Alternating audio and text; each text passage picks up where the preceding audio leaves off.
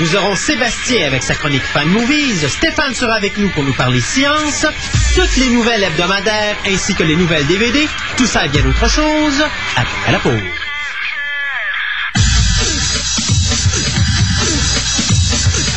Besoin d'évasion, de ressourcement, le centre de villégiature de Poinigamouk Santé plein offre quelque chose de nouveau.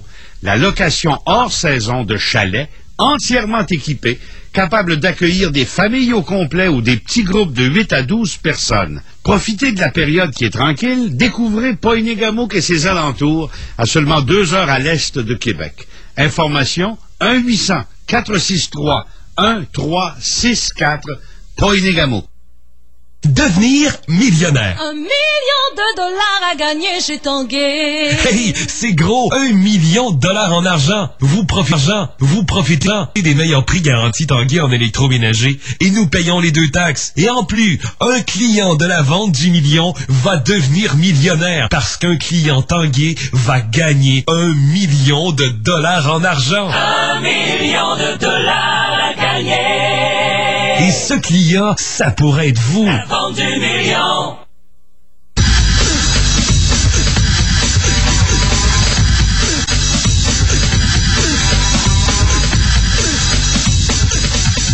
Bonjour mesdames et messieurs, bienvenue à cette autre émission de Fantastica, l'émission radio, une émission sur la science-fiction, l'horreur, le fantastique et le médiéval. Mon nom est Christophe Lassens, en compagnie de mon comparse de travail, Monsieur Gaétan, The Incredible Hulk, Gamarcon.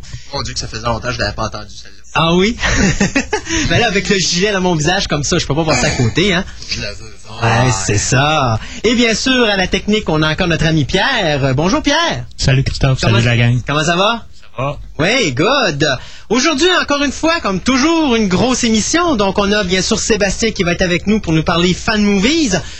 Bonjour. Bonjour, comment ça va, monsieur Sébastien? Euh, Bonne année à ça. Hey, c'est vrai. C'est la première fois qu'on se voit en ondes. Ben oui, oui, cette année, effectivement.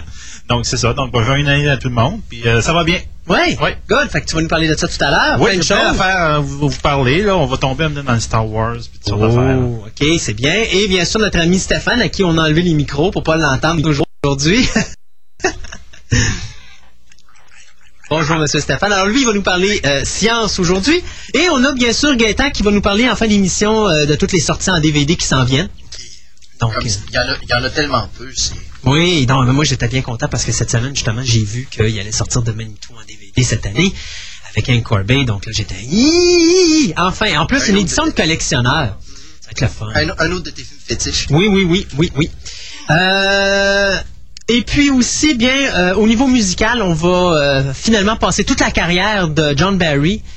On va présenter euh, Moonraker. On parlait de James Bond un matin. Je me suis dit, hey, gadon, on va mettre Moonraker en musique. Mais c'est parce que John Barry est tellement redondant qu'on va mettre la trame sonore de Moonraker, mais c'est pratiquement toutes les trames sonores qu'il a fait dans sa carrière. Alors, on va mettre ça comme musique de musique de, passage entre les euh, bandes annonces euh, et puis bien sûr toutes nos nouvelles. D'ailleurs, ça serait peut-être une bonne idée qu'on commence tout de suite avec nos nouvelles parce qu'on en a un sacré paquet.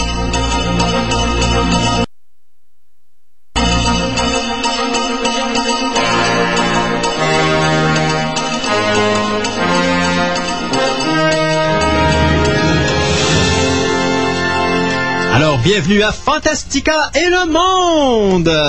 C'est le fun, hein?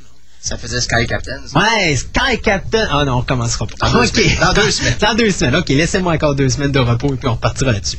Euh, question nouvelle. euh, hey, j'ai vu quelque chose ce matin, je les ai pas mis sur tes feuilles parce que je trouvais ça trop rigolo. Je me suis dit, je peux pas passer à côté. Et je vais commencer la journée avec ça parce que je me suis dit, commençons donc avec une journée en gaieté. Lord of the Ring et les Québécois, savez-vous qu'est-ce qu'ils ont en commun? Une race éteinte? Non, non, non, non, pas On tout à fait. hobbits? Non, non, non. C'est ça, on boit tout. Si je vous disais que depuis la sortie du troisième film, les Québécois ont décidé que leurs enfants allaient porter le nom des personnages de Lord of the Ring. Ça, je pense que ça doit être mondial. Euh, mondial. Euh, ben, c'est surtout, euh, regarde, il paraît que c'est pire dans- au Québec qu'à l'extérieur. Ouais, là. je connais beaucoup de Legolas Tremblay. Ah ouais, ben, il garde. J'allais dire Faramir Tremblay, je sais pas pourquoi. là, parce que- on dit que cette année, il y aurait eu quatre Legolas, trois Galadriel, deux Merry et euh, des petits Aragorn un peu partout avec des Arwen et des Faramir. Euh, L'originalité atteint de nouveaux sommets de et il paraît qu'il y a un, un Ouais. petit bambin, ils, ils disent pas l'emplacement, mais il y aurait un petit bambin qui aurait même reçu le nom de Gandalf. Ça- Ben, on Sauron. Gollum? pas, pas, pas Sauron et pas Gollum, en tout cas pas sur la liste que j'ai là. Euh, mais faut croire que euh, Lord of the Ring n'est pas la première source d'inspiration, puisqu'il paraît qu'on a plein de petits Anakin. hein. Il paraît qu'il y aurait 18 Anakin au Québec euh, dans les nouveaux-nés récents. Ah oui, là. mais il y en avait un aussi dans ouais, un gars de fille. Pour ceux Oui, qui c'est écrivaient vrai. la série Un gars de c'est- fille, la- le- en tout cas, il y avait un, il y a un enfant, puis il s'appelait Anakin. Ben, je me effectivement. souviens, les deux, ils le regardaient, ils disaient « What? Effectivement. Non, Et Ouais, c'est ça. il y a aussi Obi-Wan qui, euh, qui a été donné. Et il y a aussi beaucoup de Trinity. Zion, Neo et Morpheus. Alors, ben, comme vous pouvez voir, on commence bien Il y l'année, avait hein? des Cornelius dans Star Academy. T'as Il C'est la même. Ah, même affaire. Alors, euh, ben, je me suis dit, pour un autre, garde. je me suis dit que c'était Moi, il y en a un qui chante bien. Ouais, je me suis dit que ça serait bien le fun de commencer avec cette nouvelle-là, l'année. euh, des nouvelles, euh, c'est vraiment rigolo de voir que. Ah, mais excusez, mais Trinity Tremblay, là. Et puis, je pense que c'est dans la même euh, nouvelle qui parlait de Bart et Homer aussi, hein? Euh, ça, j'avais pas ça dans ce que moi j'ai eu comme, euh, comme nouvelle. non. Mais excuse, mais Homer, c'est pas celui-là qui est dans le dictionnaire anglais, là, maintenant. là. Puis Homer, il est inclus dans, dans le dictionnaire pour, ça veut dire le terme, là. Qu'est-ce que ça veut dire? Je le savais pas, un Homer. Ah oui? Je pense que c'est genre souvent quelqu'un qui, qui reste dans le divan, puis là, OK! Bon. Bon, c'est beau, on a compris.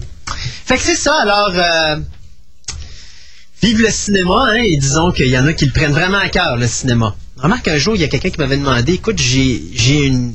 J'ai un chien femelle, puis je veux lui donner un nom. J'ai dit, mais appelle-les euh, Marie, pour Marie Shelley dans Frankenstein. Mais finalement, elle l'a appelée Shelley. Je trouve que c'est cute, Shelley. Ça fait... Ah, c'est c'est drôle, ça me rappelle un chat qui s'appelle Dale aussi. en Ouais, mais Dale. D'une série télévisée. Effectivement. Mais les animaux, ça passe. Ben, c'est ça, un Ouais, chien c'est ça. Trinity, ça va bien, mais... Tu sais, il me semble. Hey, euh, imagine. changer, là. Non, mais sérieux, Gate, là. Ton, ton flou s'en va à l'école, OK, puis il s'appelle Cujo.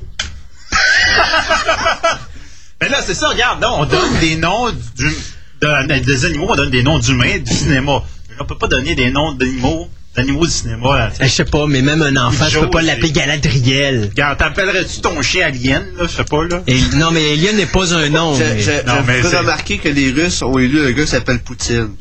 Poutine. ils, ont, ils ont- ils ont élu une poutine. Mais t'as t'as Replay. Replay. Mais Ouais. tu vois, il était pas loin parce que, euh, en réalité, ça vient du réalisateur Ridley Scott qui a décidé de bouger la lettre de son dé puis simplement de l'inverser à l'envers pour faire Replay. Ouais. Mais. Leave it or not. C'est ça. Dum, dum, dum, dum. Bon, allez, assez, euh, on a bien ri, mais euh, faut continuer dans la vie. Je pense qu'on était supposé faire des nouvelles, ouais. Ouais, ouais. Bon, alors, euh, c'était terminé pour ça, donc je présume que c'est à moi? Ben, ça a bien de l'air. Bon, on va commencer encore une fois avec un remake. Euh, bien sûr, on parle euh, actuellement de Superman, étant donné que le casting se complète avant que le tournage ne commence euh, le 3 mars prochain. Ainsi, cette semaine, se sont rajoutés deux comédiens. On parle alors euh, d'abord d'un comédien qu'on a déjà vu dans X-Men, et considérant que le réalisateur est le réalisateur de X-Men, on se surprend de rien, étant donné que maintenant, c'est James Marsden qui interprétait Cyclops dans, justement, X-Men qui interprétera le personnage de Richard White. Euh, il n'est pas spécifié euh, euh, dans les nouvelles s'il s'agit du fils de Barry White, le personnage qui se trouve être le rédacteur en chef. euh, Mais on journal. supposer que? Mais c'est parce que dans le comic book, son fils s'appelle Richard. On peut-tu arrêter d'aller euh, Ouais. creuser les, les neurones? Exact. Et euh, il y a un autre comédien qui s'appelle Hugh Laurie qui serait en pourparler pour inc- incarner justement le rôle du papa de Barry White. Alors, euh, ça, c'est quelque chose probablement qui va se... Je savais pas que Loïs avait eu avait un petit un personnage amoureux euh, dans son environnement. Bon, mais ça, j'ai l'impression que c'est plus quelque chose qui a été mis là-dedans, parce qu'étant donné que c'est supposé se passer après les événements de Superman 2, euh, Ah. selon toute vraisemblance, selon les nouvelles qu'on a, qu'on a eues. Ouais, parce qu'il me semble qu'ils ont dit que le scénario n'était pas encore écrit. Ou... Ouais, mais il y a toujours des bribes d'informations. On remarque que tout peut changer à l'écriture Mhm. du scénario, là. Mais euh, c'était ce qui semblait ressortir du fil euh, principal. Alors, euh, c'est ça, probablement qu'il va se développer un autre, une autre idylle avec Lois Lane et le, le fils de Perry White à ce moment-là. Et c'est ça. Jusqu'à date, euh, c'est sûr que les autres comédiens qui avaient été associés au, film, il y avait Kevin Spacey, euh, Kate Bosworth, Kate Bosworth, qui c'est que j'oublie ici? Non, c'est ça. Ça, c'est les comédiens principaux, outre Brandon Root, bien sûr, qui incarne euh, le justicier d'acier. Alors, euh, c'est ça. Les scénaristes actuellement, Michael Doherty et Dan Harris, qui nous ont produit le, scénario qui sera bien sûr mis en image au début de mars. Et bien sûr, le budget qui va être assez euh, salé. On parle ici de 200 millions de dollars. Ouais, c'est beaucoup. C'est beaucoup. Dire qu'on trouvait que c'était énorme à l'époque de Titanic. Ben, tu te rappelles, à, l'époque de The Abyss, c'est pas très loin, Abyss, c'est quoi, 88? 88, ouais. Bon, ben, 88, c'était à 40 millions, puis ils ont capoté à l'époque. Après ça, deux, euh, trois ans après, euh, Terminator 2, à presque C'est 100, vrai. 150 millions. Ouais, c'était 100 millions. C'était pas loin de 100 millions. C'était gros. Ouais. C'était James Cameron, hein, il voyait. Euh, hey, je vais vous parler de The Grudge. Alors, euh, pour euh, ceux qui ont aimé le premier film, rassurez-vous, il y en aura un deuxième. C'est confirmé. Oh, C'est peut-être un petit peu fort, non? alors, euh, alors euh, donc, il y en aura un deuxième, c'est confirmé. Et le réalisateur du premier film, soit euh, Takashi Shimizu, euh, va revenir à la réalisation euh, pour ce deuxième volet qui sera toujours produit par Sam Raimi et euh, Rob Tappert et bien sûr leur maison de production soit Ghost House Pictures. Donc, bien sûr, il n'y a pas de date confirmée pour la sortie du film. Non plus si Sarah Michelle Gellar va être de retour, mais au moins, vous savez qu'il y aura un film de Grudge. Euh, de ce qu'on m'a dit, c'est pour la, ça va être la sixième fois parce que c'est bien important de spécifier que Takashi euh, Shimizu, c'est lui-même qui avait réalisé les films originaux de The Grudge en japonais, qui était euh, et euh, ça va être la sixième fois qui va toucher à ce sujet-là. Donc, il a fait, euh, attendez un instant, si je me trompe pas, il a fait deux films pour le cinéma au Japon, plus deux films directement en vidéocassette au Japon, plus un film, une version américaine au cinéma, et là, ben, ça va être la deuxième version euh, de The Grudge au cinéma. Donc, sixième coup euh, de bâton pour Monsieur euh, Shimizu pour The Grudge. Alors, j'ai bien hâte de voir ce que ça va donner, d'autant plus que le premier avait quand même eu de... de- de- ben, en tout cas, regarde, un film qui a rapporté 10 millions, qui a coûté 10 millions, puis qui a rapporté 110 millions au box-office, là, on s'entend que... C'est assez rentable. C'est très rentable. Reste à savoir, bien sûr, comme je disais tout à l'heure, si notre amie Sarah Michelle Gellar va être de retour, elle qui semble détester de plus en plus les suites. Hein, parce qu'on sait qu'elle veut Puis ils pas rien tomberont pas dans le piège aussi de faire des. euh, c'est comme genre la suite. Il dit le premier coûte 10 millions, le deuxième ils le font, puis il coûte ils le font, il fait coûte ils le font 70, puis en fait, tu sais, ils trouvent, ils oh, il n'a pas été aussi rentable que le Ah, premier. Non, mais ça, c'est pas le genre de film dans lequel ils vont mettre plus d'argent, mais tu sais, au pire, il va Ouais, peut-être coûter ça. un 15 millions Ils ont ou tout un le 20 temps mais- tendance. Là, le deuxième marche, j'ai dit, le premier, Ouais. le premier marché, dit vite, pour en faire un deuxième, puis on va quintupler les, les On monte les budgets. en se disant que ça va Comme faire si plus seulement- d'argent. Si seulement c'était le cas, c'est rare en C'est ça, il dit, ce film-là, il est dû pour faire 110 millions. Je te dirais, dans l'histoire du cinéma, je pense que la seule exception, c'est la planète des singes. Ils ont fait le premier, il coûtait cher, mais plus les films avançaient dans la série, moins il y avait de budget dans les films. Pour il y avait du décor, ben, à la fin, c'était dans un bateau, là, où euh, ils tournaient ça quasiment à Expo Québec, là, où je sais pas trop Bon, où, ben, là, ça. pas, là, parce qu'il n'y avait pas de Ben, bateau. le dernier, là, ça, c'est... Il n'y avait pas de bateau, c'était euh, De- Battle for the Planet of the Apes. Oui, c'était vrai, qui se tournait dans le bois, là, Ben, ouais. enfin, c'est ça. Fait qu'il y avait, puis c'était c'était tellement horrible d'avoir la qualité des maquillages. Les premiers make-up étaient super beaux, mais si tu regardais les deuxièmes singes, les singes en deuxième rangée, là, c'était tellement horrible, là. Ça n'avait pas de bon sens. Euh, puis d'ailleurs, ils ont engagé Jack Lee, euh, Jack Lee Thompson pour faire ça. Fait que, c'est un gars qui chargeait pas très cher. Lui, je chargeais pas très cher. Lui, des jobs à droite et à gauche, là. Ça fait que non. fait que, mais ça, c'est une exception dans le domaine du cinéma. Ouais, c'est ça, là. Comment faire de l'argent avec quelque chose qui roule bien en donnant moins d'argent pour la production, là? Ça, les, les dirigeants de 20th Century Fox avec Planet of the Apes, ils ont réussi leur coup à 100 000 à l'heure. Ouais, euh, complètement. Il y a le dernier, dernier, dernier qui était vraiment poche. Les autres, en tout cas, ils se maintenaient dans la moyenne, on peut dire, là. Ouais, tant qu'à moi, le 1, 3, le 4, c'est les bons. Euh, Le 4, c'est un des bons. J'ai dit, c'est- c'est ça, oui. j'ai Ils dit, pas dit les- c'est un des bons, j'ai dit c'est les bons. Bon, Ouais, Sur les 5 là, parce que le 5 et le 2, on s'entend que c'est bien Je ordinaire. le trouvais sympathique, le 2. Le 2 était quand même bien, mais le dernier, c'était le pire de la gang. C'était comme. Moi, je m'excuse. c'était Pas l'argent avec rien. Surtout que ça, ça respectait Pense à la série télé. Pense à la série télé. Oups! Une minute de silence. Deux minutes de silence. On a un mot autant pour y penser, je pense. Je pense que je vais passer à la nouvelle. C'est à toi, ouais, la prochaine, c'est à toi, effectivement. Il va rassembler ses esprits. Ben, c'est parce que là, j'essaye de trouver le nom de, de l'acte, de, voyons, euh, c'était pas, non, c'était pas, euh, c'était pas Cornelius, le nom du personnage, c'était quoi? Galen. Galen, c'est ça. Même acteur, mais. Ouais, le même acteur qui est d'ailleurs le seul acteur qui a fait toute la série au complet, sauf dans La planète des singes numéro 2. Bon, alors, euh, Et y a-tu quelqu'un qui sait pourquoi? euh, il était sur une autre production, si avez- C'était pas une réalisation, C'était sa première réalisation qu'il faisait, effectivement. Et d'ailleurs, la seule qu'il a fait dans sa carrière. Malheureusement, notre ami, euh, mon Dieu, comment Ah, je me rappelle, je, me, je, me, je, me- je préfère son personnage de David Vincent, je avouer. Oui, effectivement. Effectivement. Bon, alors, euh, tant qu'à parler sequel, on va parler sequel, mais dans sous une autre forme, étant donné que pour commémorer le 40e anniversaire de la série Lost in Space, il y a une compagnie de bande dessinée qui s'appelle Bubblehead Publishing, que je ne connais absolument pas. Font-tu des bubblegum? Très bonne question. Euh, on va essayer de trouver leur numéro 1-800. On va les appeler pour confirmer.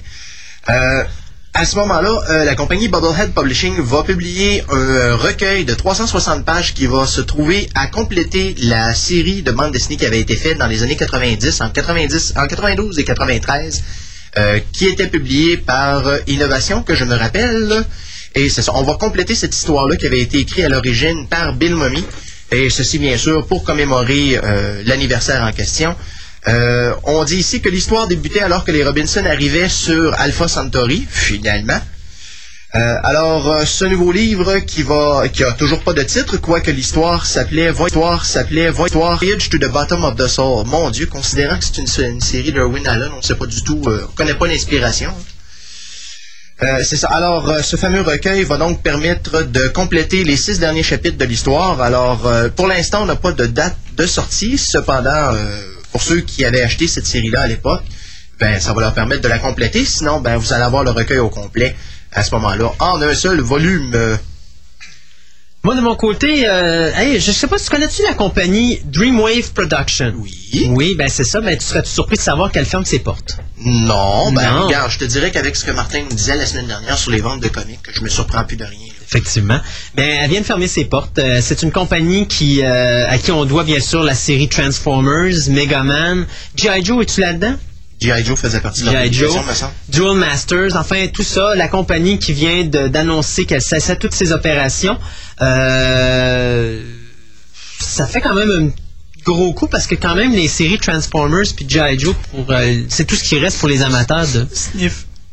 Personnellement, je trouve, je trouve ça même bizarre de nous ramener ça quelque chose comme 20 ans après puis d'essayer de relancer la nouvelle. Oui, non, mais il y a nouvelle quand même des fans, mais ça pour les fans, ben, c'est dommage pour eux autres parce que là, il y a, à ma connaissance, en tout cas, on parle pas de continuité de ces séries-là dans d'autres maisons de, de distribution de, de livres là, ou de comic book.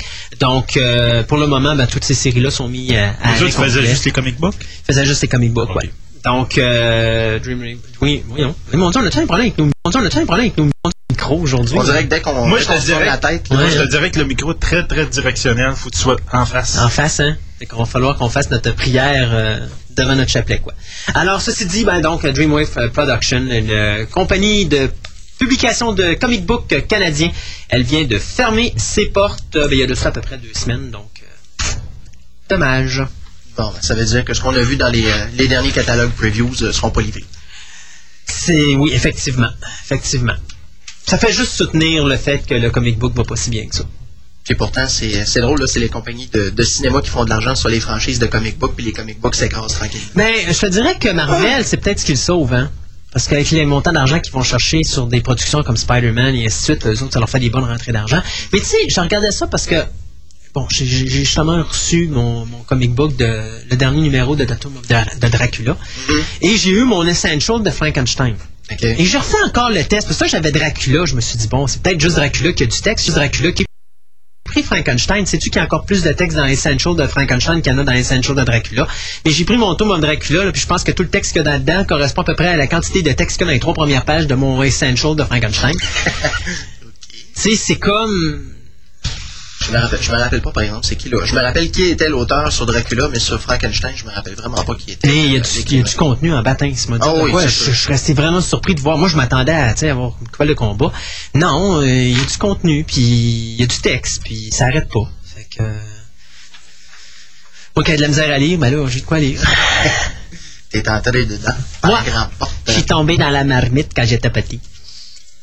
Tant que tu ne m'as pas chanté quand l'appétit va, tout va bien. OK. Alors, euh, bon, bien sûr, euh, je suis encore euh, dans le bain, étant donné qu'on va encore une fois parler de remake.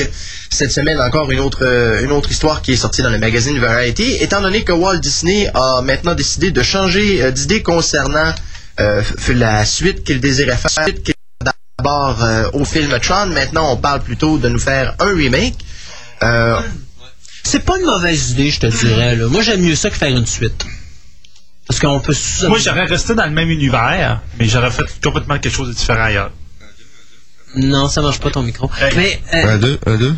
mais ça Oui. hein. Hein? Mais à l'époque, Tron, c'est parce que les ordinateurs étaient à peine capables de faire du graphique. Mhm. Aujourd'hui, un ordinateur comme Sébastien est capable de faire un film complet. Donc, c'est quoi le trip d'en faire Tron? Il n'y a plus de magie. Ben, ça dépend. C'est le scénario. Moi, c'est le bon, monde. J'aurais aimé ça. S'ils réussissent à greffer une histoire intéressante au, euh, comment je pourrais dire, autour de ce qui est rendu l'informatique aujourd'hui, ça peut être intéressant. Ouais, Ben, ça. regarde, pour les fans, pour ceux qui ont écouté ça, la fin de Reboot, la, série de dessin animé Reboot qui se basait beaucoup sur Tron, c'était très très très bon ce qu'il arrivait à faire là, avec ça là. Mhm. C'était juste l'univers. Tu restes dans cet univers-là et tu continues. T'es pas obligé d'avoir Tron ou quoi que ce soit là. C'est comme tu, tu te mouves ailleurs, tu mouves dans un autre jeu, tu mouves dans, dans un autre un autre univers. Ouais, sauf que euh, c'est Hollywood et Hollywood, c'est ça s'appelle remake. Je John sais, est connu, ça. donc on va Ouais. aller chercher les gens qui ont vu le film de 82, d'autant plus qu'on vient de sortir le DVD il y a quelques années. Ben, on va en profiter, puis il y a un jeu vidéo qui vient de sortir, donc de ramener le nom Tron, ça va amener un intérêt. Vont-tu ramener les acteurs? Non, oublie ça, c'est un remake, les acteurs seront pas là. Non, pas de Jeff Bridges ou de Bruce Bo- Box Lightner euh, sans Bridges, barbe. Ou Peter, Jurassic. Peter Jurassic qui était là-dedans. Ah oui, mais Peter Euh, Jurassic, Qui il a t'offre, pas un euh, très gros rôle. Non, là, il t'offre. Non, il t'offre. Celui qui était là-dedans, j'ai fait. Hein? Là, tu l'écoutes, mon aîné, tu Ouais. tu l'entends rire une place. Dit, C'est Londo. Pour ceux qui connaissent B-Fight, t'entends Ben, tout de suite le rire de Londo. Il était dans l'univers des ordinateurs, je pense, c'est un des, des joueurs qui meurent. C'est ça, Ouais, c'est ça, ça au le début. C'est le premier qui se fait descendre. C'est ça. un programme, un programme de comptabilité, je pense. Ouais, quelque chose de ce style-là. Là. Puis il y avait un autre, euh, il y avait le, le, boss d'entreprise, Le- toute la David. David Warner, qu'on a revu à plusieurs places aussi. Ouais. Est-ce qu'on aura droit au retour du MCP? Ouh, ben là, a un remake, ils vont t'obliger. Euh, comme tu dis, Gaëtan, s'ils font un remake avec l'univers de l'informatique, aujourd'hui, ils peuvent plus faire les qu'ils ont fait à l'époque. Les gens connaissaient un petit peu plus l'informatique que ça. Ouais, mais en tout cas, ceux qui, ceux qui connaissent l'informatique au bout, eux autres, ils vont probablement bien rigoler avec ce film-là. Pour moi, il va y avoir l'univers du web là-dedans. vu que c'est ce qui est d'ailleurs. Qui est Marvel. avec euh, euh, Gibson. C'est avec euh, Ne- Neuromancer. William Gibson. William Gibson? William Gibson qui, qui, qui a parlé de ça. Donc ça va être- il va- moi j'ai l'impression que le film va ressembler beaucoup à une histoire. de- C'est du Walt Disney, oubliez pas. Ouais. On n'ira pas dans, dans le sanglant. Enfin, toujours est-il que les euh, scénaristes Brian Klugman et Lee Sternhall tra- travaillent actuellement sur la nouvelle version. Euh, mon Dieu, Seigneur des Scènes de Titanic. Oui. Est-ce que quelqu'un qui a une télécommande? Excusez. Alors, euh, toujours est-il que le réalisateur euh, actuellement qui est attaché au projet est donc euh, le Chuck Russell qui nous avait livré euh, le film Eraser. Et si je me Il y a rappelle The bien, Blob, le remake, oui. et il y a euh, A Nightmare Un on autre Street remake. Dream Warriors. C'est lui qui l'avait fait. Ah, un autre suite, mon Dieu. Que de que d'origine. Russell est pas un mauvais réalisateur, sauf que moi, je comprends pas pourquoi qu'on va pas chercher le réalisateur d'origine de Tron, étant donné qu'à Hollywood, présentement, c'est lui qui a amené beaucoup au niveau, euh, au niveau de l'évaluation. Ben, comment est-ce qu'on appelle ça? Donc, l'évolution de l'informatique. euh, c'est quand même lui qui est responsable de Tron, mais après, il a quand même ouvert sa petite entreprise, puis c'est lui qui est derrière toutes les. les- les- comment je pourrais dire? le- le- le- C'est qui le. son nom, c'est. Steve- Steven Lisberg- Leesberger. C'est Tron, c'est-tu avant ou après The Last Tie Fighter? C'est bien avant, c'est le premier C'est film. avant. C'est bien avant ça, là, parce qu'il y en a Ok. beaucoup Tron. Tron- c'est pas Tron, fait c'est en- 82. Ouais. Last Starfighter, c'est 84. C'est ça. Ok. 84. Bon, euh. Ben, à cette époque-là, deux ans de développement, il n'y a pas beaucoup de changements. Non, il n'y a pas eu beaucoup de changements. Que C'est la texture. c'est la texture. là. C'est les, chips ont une texture. là. Alors que dans Tron, ils n'en ont pas. Puis Tron, il y a beaucoup de- d'affaires là-dedans qui c'est même pas fait par informatique. Alors, C'est des gars qui ont, qui ont dessiné, qui ont dessiné frame par frame, dessiné le, le glow autour. Mm. Je me souviens dans, dans The Last Tie Fighter, dans le making-of, les, euh, les gars qui étaient à l'ordinateur, quand ils, ils réussissaient à faire une nouvelle fonction graphique, tout le monde partait à- en gloire et disait on va pouvoir avancer le film un petit peu. Et mo- les- l'informatique en même temps. Oh oui, ben Tron a fait la même chose. Mais Tr- Tron, il y a un peu moins Ah, lui, il a, il a évolu- il a- il a créé la Il parti. technologie dans le film. Il a fait son test avant, Mais quand ils ils ont dit oui, là, la question, c'est comment qu'on va le faire? Parce qu'il avait fait des tests, mais il avait pas fait le film. Et, euh, regarde, euh, je pense que notre, le réalisateur du premier film n'a pas dormi de toute la production parce qu'il fallait qu'il trouve des solutions à tous les problèmes à toutes les journées. Sauf que Fait que l'ambiance de Tron comparé à The Last Starfighter est beaucoup mieux. La musique, l'ambiance, ça, c'est beaucoup Ben, mieux. je te dirais, Mais moi, j'aime mieux, j'aime mieux la Starfighter, euh, pas à cause de l'univers informatique, mais à cause du rythme. Parce que Tron, le défaut qu'il a, c'est qu'il n'y a pas de rythme. Ouais, il y, a des- il y a des temps morts. Il y a ouais, beaucoup de ouais, temps mort. ouais. Alors que dans la Starfighter, ça y va plus au punch. Là. Ça arrête pas puis ça roule parce qu'il y a beaucoup. Bon, il y a de l'humour, mais il y a aussi une dynamique au niveau de la mise en scène. Qui qui avait fait de la Starfighter C'est Nick Castle. Nick Castle qui nous avait donné The Boy Who Could Fly, qui est un très bon réalisateur, réalisateur que j'aimais beaucoup à cette époque-là, qui me faisait penser beaucoup à Nicolas Meyer à certains niveaux.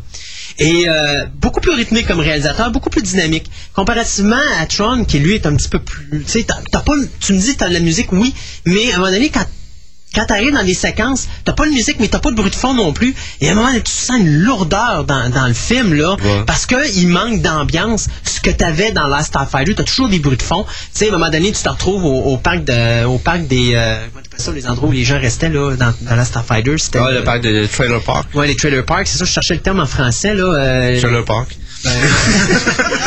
les, les gugus roulottes, là. Les Euh, parcs à roulotte. euh, C'est ça, un parc à roulotte. Euh, T'avais toujours le jeu vidéo qui jouait en arrière. Ouais. Donc, t'entendais toujours des petits bruits, mais tu t'avais pas de temps mort. Dans Tron, t'en avais beaucoup. Et c'est ce qui brisait le rythme, je pense. Et tu parles de musique, mais Tron, ils ont fait exprès ces synthétiseurs du début à la fin. Oui. Ils ont voulu garder ce look-là. Alors, Starfighter, il était pas pogné avec ce, Non, ce style-là. le Il- thème est envoyait- tellement bon de la Starfighter. C'est drôle parce qu'il y a une chose qui me revient en tête quand je pense à la Starfighter, puis c'est un commentaire du robot dans Lost in Space. C'est quoi? ok, toi t'as pas aimé ça. Oh, maudit film poche. Ah, bon, bon, bon. C'est un bon petit film commercial qui est bien rigolo. Moi, j'ai bien aimé ça.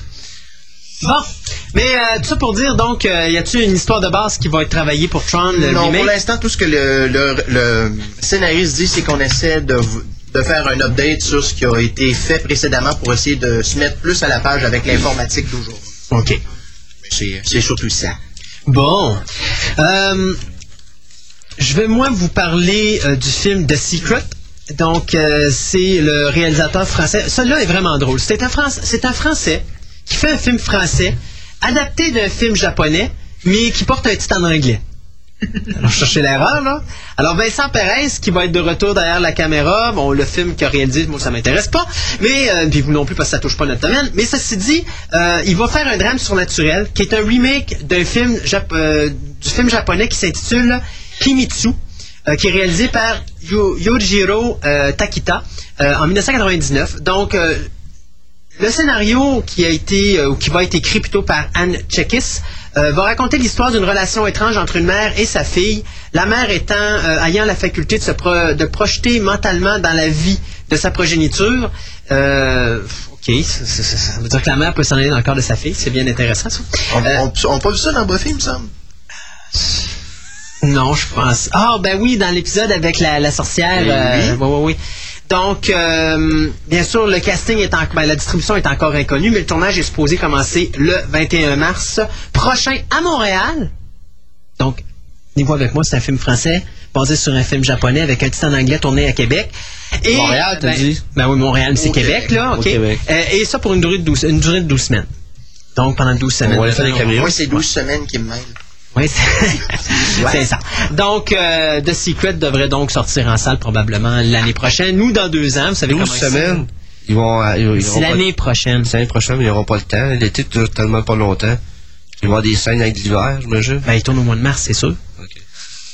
Euh, donc, euh, mais tu sais, ils peuvent tourner l'hiver à l'intérieur, puis quand l'été arrive, ben, ils tournent à l'extérieur. On va pas besoin d'expliquer. Ah, ben, c'est ça. C'était juste pour que tu me suives. Donc, c'est ça, donc The Secret. Un nouveau drame fantastique français qui s'en vient sur nos écrans probablement d'ici deux ans. Un fra- fra- franco-japono-québécois. Sans commentaire. C'est à toi. OK, c'est ça, je savais pas si t'arrêtais là. ou- Ah, ben, on peut arrêter. Ça te tente, moi, ça me dérange pas. Euh, on va arrêter là? Ben, il nous reste tous les deux euh, trois nouvelles. si Ouais, ben, regarde, de toute façon, ce que je vais faire, je vais vous dire ce qui est sorti, parce que vous avez dû remarquer que depuis euh, qu'on est revenu, on nous a jamais dit, parlé des, des nouveautés en DVD. C'est normal parce que le site qui nous les met, euh, il s'était pas remis à jour, mais là, il vient de se mettre à jour. Donc, hey, cette semaine, ben, The Fifth Element, la version 2.10. Donc, si vous aviez pas acheté votre copie en DVD comme moi, ben, moi, je l'ai faite là. C'était le temps. Il y avait Donc, il y a euh, beaucoup, beaucoup d'affaires intéressantes. deux heures de making of sur le Oh, deuxième Oh, disque. très c'est intéressant. Il y a un défaut majeur. Oui. Pas de version française. Sérieux? C'est- Je trouve ça, je trouve ça bête. Ben, ça dépend C'est un, film, c'est un film de Luc Besson. Je veux dire, il est fait en français. Pourquoi il n'y a pas de version Euh, il n'est pas française? fait en français. Non, non, il est fait en Il a- il a été anglais. tourné en anglais, comme toutes les formes de Besson, là. Ah, c'est si on le veut en français, Oh, le film est disponible. Donc, C'est sûr. c'est quoi le problème des droits rendus là? Aucune idée. Moi, regarde, le DVD, j'ai arrêté de le comprendre. La journée... marché. Le, le marché, la compagnie a décidé que c'est.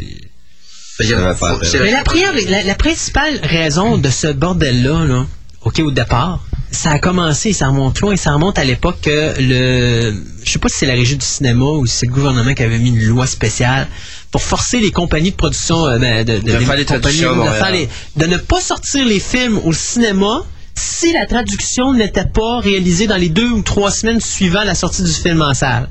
Et ça, ça nous a amené des problèmes avec Paramount qui voulait plus distribuer Star Trek à un moment donné. Ça a, on a eu une multitude de films qu'on n'a jamais vus au Québec. Pourquoi? À cause de ça. Parce Oui. qu'ils ne faisaient pas les traductions. Puis à ce moment-là, les compagnies ont dit, ben, vous les sortez pas en salle. Donc, il y avait une petite perte de revenus. Puis eux, ils ont dit, ben, c'est pas grave, on va s'en venger. Puis ils se sont vengés comme ça. Donc, y a même tout de suite des DVD qu'on sortit au début. On n'avait même pas de trame sonore en, en français à cause de ça. Parce qu'ils se sont regardez, Bon, on est chanceux que les DVD, même si pas de trame française, en vente au Québec. Ben, On là, attention, chanceux. Faut pas, attention. faut, faut pas trop parler. Ça s'en vient, là. On- ils vont nous couper ça. de nous couper ça. Mais je m'en fous. Parce que moi, personnellement, je l'achète par Internet. Fait que, regarde, si le gouvernement veut m'empêcher d'acheter dans les magasins, ils viennent de me perdre, moi, comme acheteur, puis les magasins couleront au Québec, puis on aura un trou, c'est tout, puis ça sera de la faute au gouvernement. Moi, je regarde, je me casse pas la tête. Quand quelqu'un m'emmerde, je l'emmerde moi aussi.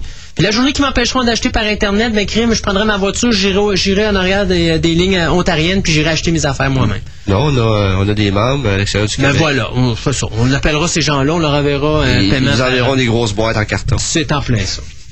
Incroyable. Non, mais regarde, tu sais, je veux dire, c'est ridicule. On est rendu qu'on est supposé demander dans un pays libre, on a le droit de faire ce qu'on veut, puis on n'est même pas capable de faire ça. là. On a de la misère à Non, trouver nos pochettes en quand qu'on va anglais. tomber dans la littérature après ça. Si le livre n'est pas traduit dans les, dans les deux ou trois prochaines semaines, on n'en verra plus de littérature en anglais au Québec. Adieu Harry Potter, hein? Parce qu'Harry Potter, ça se là, traduit pas en une semaine, là.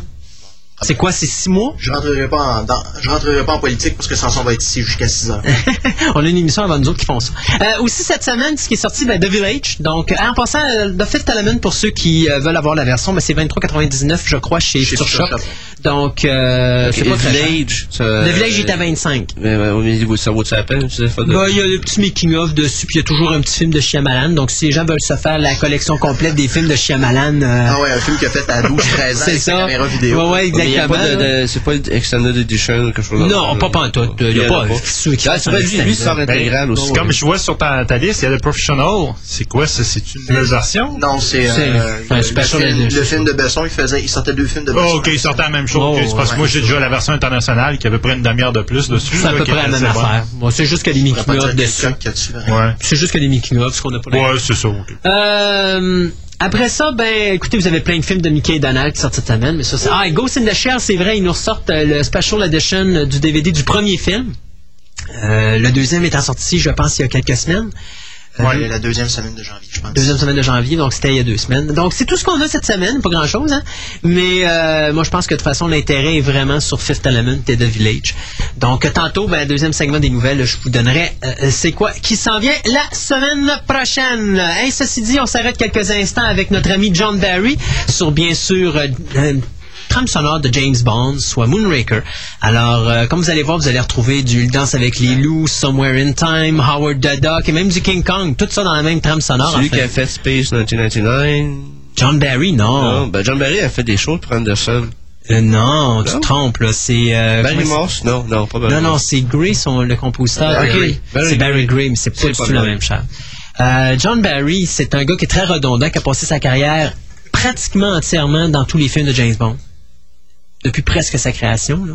Euh, il est rentré assez tôt, puis il a fait ça jusqu'à C'est pas le seul. jusqu'à GoldenEye. Les À. GoldenEye, il avait été remplacé. Les brocolis aussi ont passé leur vie quasiment à ça. Ah, ils sont encore là?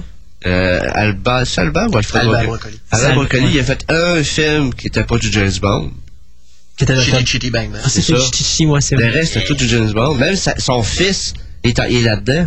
Euh, c'est pas son fils, c'est sa fille. Sa fille. C'est une entreprise familiale, James Bond. Ah oui. encore? Ben oui, c'est sûr. Puis d'ailleurs, euh, ils sont supposés protéger la, la franchise contre les méchants MGM qui veulent changer ça en autre chose. Puis finalement, ils sont en train eux autres même de faire des dégâts avec James Bond. Mais enfin, Ça, c'est une autre histoire. Hey, ceci dit, donc, on y va avec notre ami euh, John Barry et euh, quelques petites musiques de Moonraker pour le, tout au long de l'émission. Et on vous revient tout de suite après avec Sébastien et la chronique Fan Movies.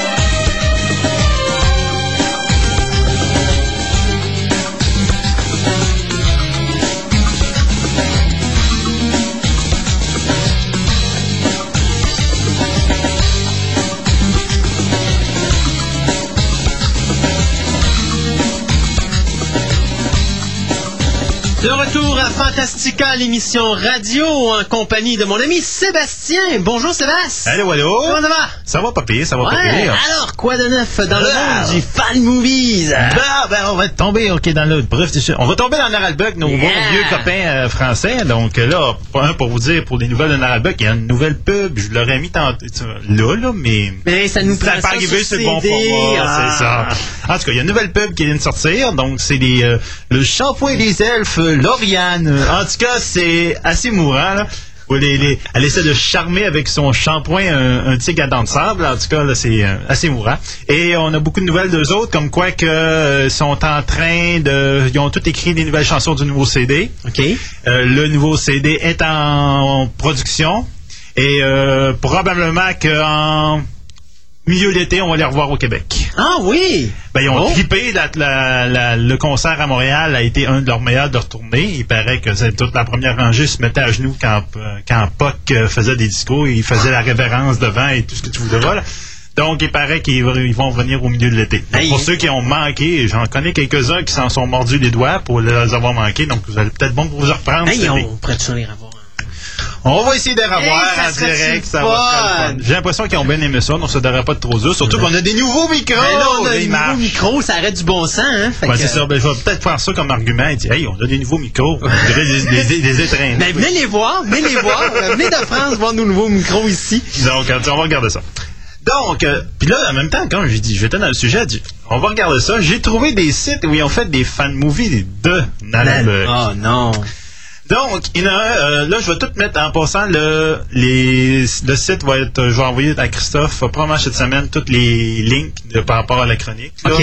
Puis en même temps, sur notre site de notre film aussi, je vais, je vais les remettre à date. là. je suis dû pour mettre une affaire à date. Donc, tous les sites, je vais pouvoir, là, ils vont être là. au bout d'un Mais de toute façon, je vais, ça, il faudra qu'on regarde ça, euh, Stéphane. Je vais probablement mettre notre site du club à jour où est-ce que je veux rajouter une section pour l'émission radio dans laquelle justement on mettra des liens? Fait que quand on en parle en ondes, ben si les gens veulent aller les voir directement, ils pourront le faire directement Ça va être via idéal, le ça. site, ouais. Ouais, parce ouais. qu'on en parle de plus en plus de, des pages web. Ouais, Ouais, c'est ça, là. Commencer à éliminer des A, B, C, E, 8, E, Mais on le fait- on peut le faire, 8. ouais. À un moment donné, les gens, puis- Mais on peut le faire quand même, Non, mais n'empêche que ça va donner l'opportunité des gens qui s'en s'appelleront pas d'aller euh, directement sur le site du surtout club. qu'il y, a- il y a bien des sites, c'est pas nécessairement fa- facile à nommer. là, Non, exactement. regardes. Bon.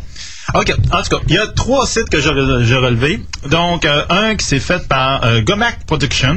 Eux autres, ils ont fait à date l'épisode 1 OK, de Naralbuck.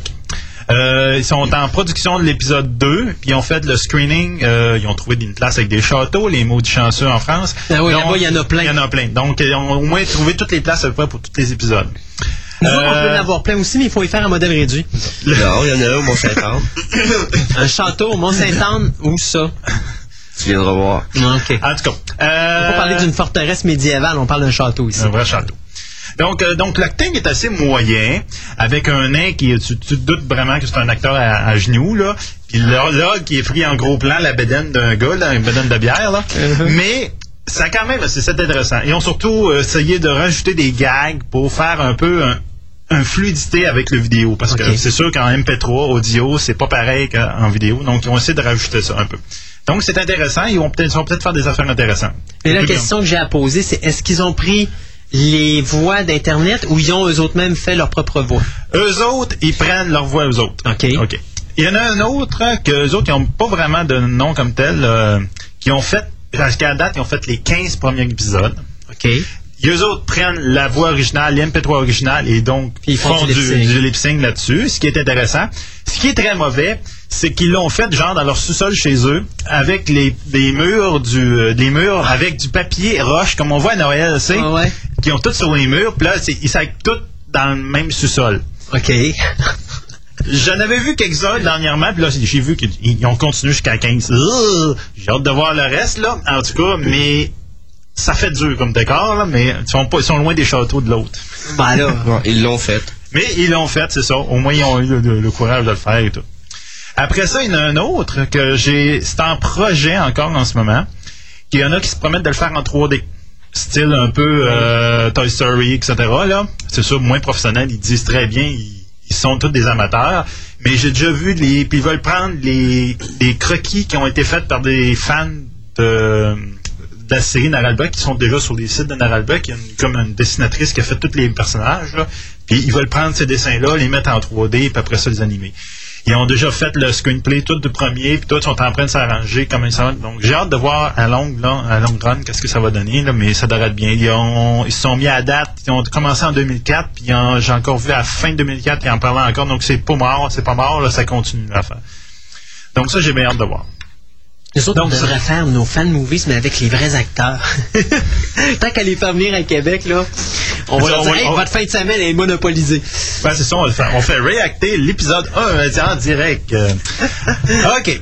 Ah, D'après ça, on va nous allons tomber dans le vif du, du fan-film. là. Oh. Donc, le Star Wars. Donc, c'est celui qui a starté les fan-films et celui qui va qui, euh, qui donne des prix aux fan-films, etc. Donc, de Monsieur- Troops? Monsieur, ben, Troops, qui est le premier fan-film officiel qui est sorti sur le net. C'est pas Lucas qui a parti les fan films. Non, mais lui, après ça, il a encoragé l'histoire et il donne des prix à chaque année. Ouais. Tu sais, quand tu dis qu'il donne... Ça fait combien d'années qu'il fait ça, là? Ça fait Ça trois ans? fait trois ans. Puis c'est quand tu dis le premier prix, c'était quasiment c'était un stage dans, leur- dans ses studios pour Oui. apprendre comment ça marche là. Ouais, c'est- Mais quelqu'un qui fait du fan film puis euh, ça là, c'est bien intéressant. Effectivement. Euh, donc, on va présenter premièrement chose de Return of the Pink Five. Donc, pour ceux qui avaient vu déjà les- Donc, ceux qui avaient déjà vu euh, Pink Five, ça veut dire en 2003, c'était... euh, C'est elle qui avait gagné le prix. c'est elle qui avait gagné le prix du meilleur fan film en 2003. C'est quoi l'histoire? Ben, l'histoire du, ben, du premier, c'est comme on se rappelle dans le tout premier quand il attaquait l'étoile de la mort. Donc tout le monde avait Red Six, euh, Red Blue Five. Ben, il y a une Pink Five. Donc c'est une gogoune avec son cellulaire, puis c'est su plus de sa coiffure de, que, que de détruire l'étoile de la mort. là. C'est bigoudi. C'est bigoudi, c'est ça. Puis bon. Donc après ça, il y a eu, euh, après le, c'était le Pink Five, le premier. Après, ils ont fait de Pink Five contre-attaque. Donc c'était vraiment là. euh, Ça, c'est celui qui a été fait À dans part- les studios. Dans le studio. Dans Ça, ça, ça, paraît, il y a- il y a- il y a- ils ont, ils ont des bonnes Ils affaires. ont des très bonnes affaires. Donc, l'histoire du deuxième, c'est très simple. Elle part de Hot après l'attaque qu'il y a eu et là, elle dit été- j'ai- Je prenais mes messages sur mon cellulaire, donc j'ai pas écouté où est-ce que les rebelles allaient se cacher. Ben, on va suivre le petit nouveau qui s'en va, là. Donc, il parle de Luke Skywalker. Donc, elle se retrouve sur la planète, d'être pognée sur la planète, puis tout. Ben, Yoda, à un moment donné, se trompe, puis se pense que c'est elle, la nouvelle Jedi, mais en fin de compte, c'est Luke, là, dans le Ben qui apparaît, il dit It's not the, the good one, not this one. C'est vraiment drôle, en tout cas. Puis là, ils ont sorti le trailer du, du, du troisième qui sont en train de sortir, donc The Return of the Pink Five, qui a l'air de beaucoup se passer sur la planète. En tout cas, il y en a vu, il y a quelques scènes dans le trailer, tu dis, oh, ils ont, du- ils sont donné un peu de budget. Et pour ce, donc, vous pouvez aller voir sur le. des Ewoks. Je pense toujours pas. Je pense pas. Moi, il a l'air de se passer beaucoup sur l'étoile. Donc, euh, j'ai l'impression que c'est elle qui va battre l'empereur à la place de Luke. Là, elle va tout patcher les trous de la série du film. là. Dans le deuxième, lorsque Obi-Wan dit à la fin, il dit There's another. Il, il, par- il parle de Pink Five. parle Il parle Pink pas d'Aléa. Il parle de Pink Five. Mais en tout cas, c'est vraiment drôle. Surtout dans le deuxième, avait tout le temps cassé la gueule à la princesse Léa parce qu'il a volé son chum. En fait, qu'on y a une solo. Ouais. Donc, j'ai hâte de voir si dans le, deux, dans le troisième, on va pas y casser la gueule. En tout cas, Puis on, on, on sait maintenant, dans le deuxième, d'où vient le Dark Vader que Luke rencontre dans la, dans la, la caverne? compte pas les punchs. Compte Non, pas les bon, punchs. les, les- les gens peuvent pas aller le chercher, peuvent pas aller le... Oui, oui, Oui, il est encore sur oui, Internet. oui. Je pense qu'il est encore sur Ben, Internet. il doit être sur le site de fan. euh, fan Ben, de, de, de, For- de ForceNet. Nous autres, on a réussi à aller le rechercher de Là, façon c'est. Fan Film mais- Movie, je pense, que je Ouais, sais même. Il là. filme, là, tu peux avoir. Oui, oui, je c'est- suis sûr qu'il est là encore. Il y, a- il y plein, il faut avoir vu le film, puis on comprend bien des choses. Ah oui, c'est vraiment, vraiment bien. Euh, donc, c'est ça. Après ça, il y a un autre film de Star Wars qui est sorti. Il y a un autre film de Star Wars qui est sorti, Contract of Evil. Euh, donc, si vous voulez voir le site web, c'est contractofevil.com. Euh, Il y a un petit film de 16 minutes qui est assez ben. OK, regarde, je vais résumer facilement le scénario. Qu'est-ce qu'un film de Star Wars, de fan film de Star Wars fait? Un combat de sable De laser. C'est un prétexte, un combat de sable laser. Donc, c'est un prétexte, un combat Ben, de sable moi, je laser. pense que c'est devenu une, une nouvelle mode euh, après l'épisode 1. Ouais. Parce que quand il y a eu le fameux match avec euh, Qui-Gon et puis Obi-Wan et puis euh, l'autre je me rappelle jamais son nom, là, Darth euh, Sidious. Euh, c'était devenu vrai- véritablement Non, c'est Dark Maul. C'est Dark Maul, c'est le, méchant. Euh, c'est Dark Maul. Donc, c'est devenu vraiment la nouvelle mode de faire des combats extraordinaires à l'épée laser et ci et ça. Ah oui. Donc là, c'est un beau prétexte. En fin de compte, ça se passerait comme avant l'épisode 1. Ça serait comme on pourrait dire le, les auditions pour le nouveau méchant pour le premier, le premier épisode. Donc c'est vraiment qu'ils se battent là. Donc c'est comme des sites qui se battent sur le bord d'une plage. là. Et j'avoue que les décors sont extraordinaires et les combats, les combats sont très bien faits. Donc un, en fin de compte, il y a deux frères là-dedans. Puis il y en a un là, c'est comme on parlait dans de Cornelius, on dirait Cornelius qui se bat avec un sabre laser. Il se bat à quatre pattes, là, puis là, il y a quasiment le sang entre les dents, là, puis l'acteur est très, très, très, très bon. Un autre Obi-Wan. C'est vraiment bien, là. C'est vraiment Ah, c'est, pas un euh, une autre technique de, combat complètement différent. Ok. Il dit, hey, ils ont été aussi assez imaginatifs pour faire ça. Moins, vois pas qu'il va faire comme Yoda tourner en balle de ping-pong et sauter partout, là? non, il est pas en CGI quand même. Dé- Déjà que c'est ma crainte de revoir ça dans le troisième film.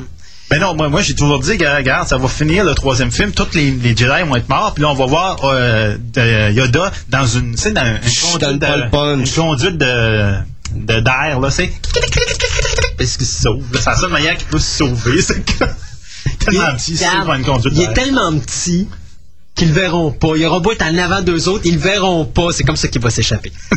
Même si les Jedi sont supposés se sentir entre eux autres, Ben là, ils ont qu'à se laver. Ben, peut-être qu'il va se laver, il va peut-être prendre un bain, c'est pour ça qu'ils ne Ah, sentiront on pas. vient de trouver pourquoi que le méchant dans l'épisode 2 sent pas la présence de B1 lorsqu'il la regarde. Ça, ça se fait... Euh... Ouais, je, je, trouvais Probablement complètement justement, l'autre, il a dû y avoir du su- sudorus... euh, dans- Ah non, dans- il s'est lavé. Ah, Ah, il s'est sudorifique à lavé. Jedi. Ridicule. Euh, en tout cas, puis, OK, donc, là, l'autre que j'aimerais Hey, parler... commencez-moi pas de, de me faire parler Minority Report aujourd'hui, s'il vous plaît, là. C'est quand même Minority Report? Ok, c'est oublie c'est un inside, c'est un inside entre moi et Guetta. À chaque fois qu'on parle de Lucas et de Star Wars, il faut toujours j'embarque Minority Report dans le décor. OK, donc l'autre que je voudrais bien vous- beaucoup vous parler, c'est de, form de Formula. Sauf que je vous propose de Formula enrichi. Donc ça se trouve encore sur The Force.net. The Formula était un fan film qui est sorti il y a quelques, en tout cas, je vous dirais au moins un an, comme faut.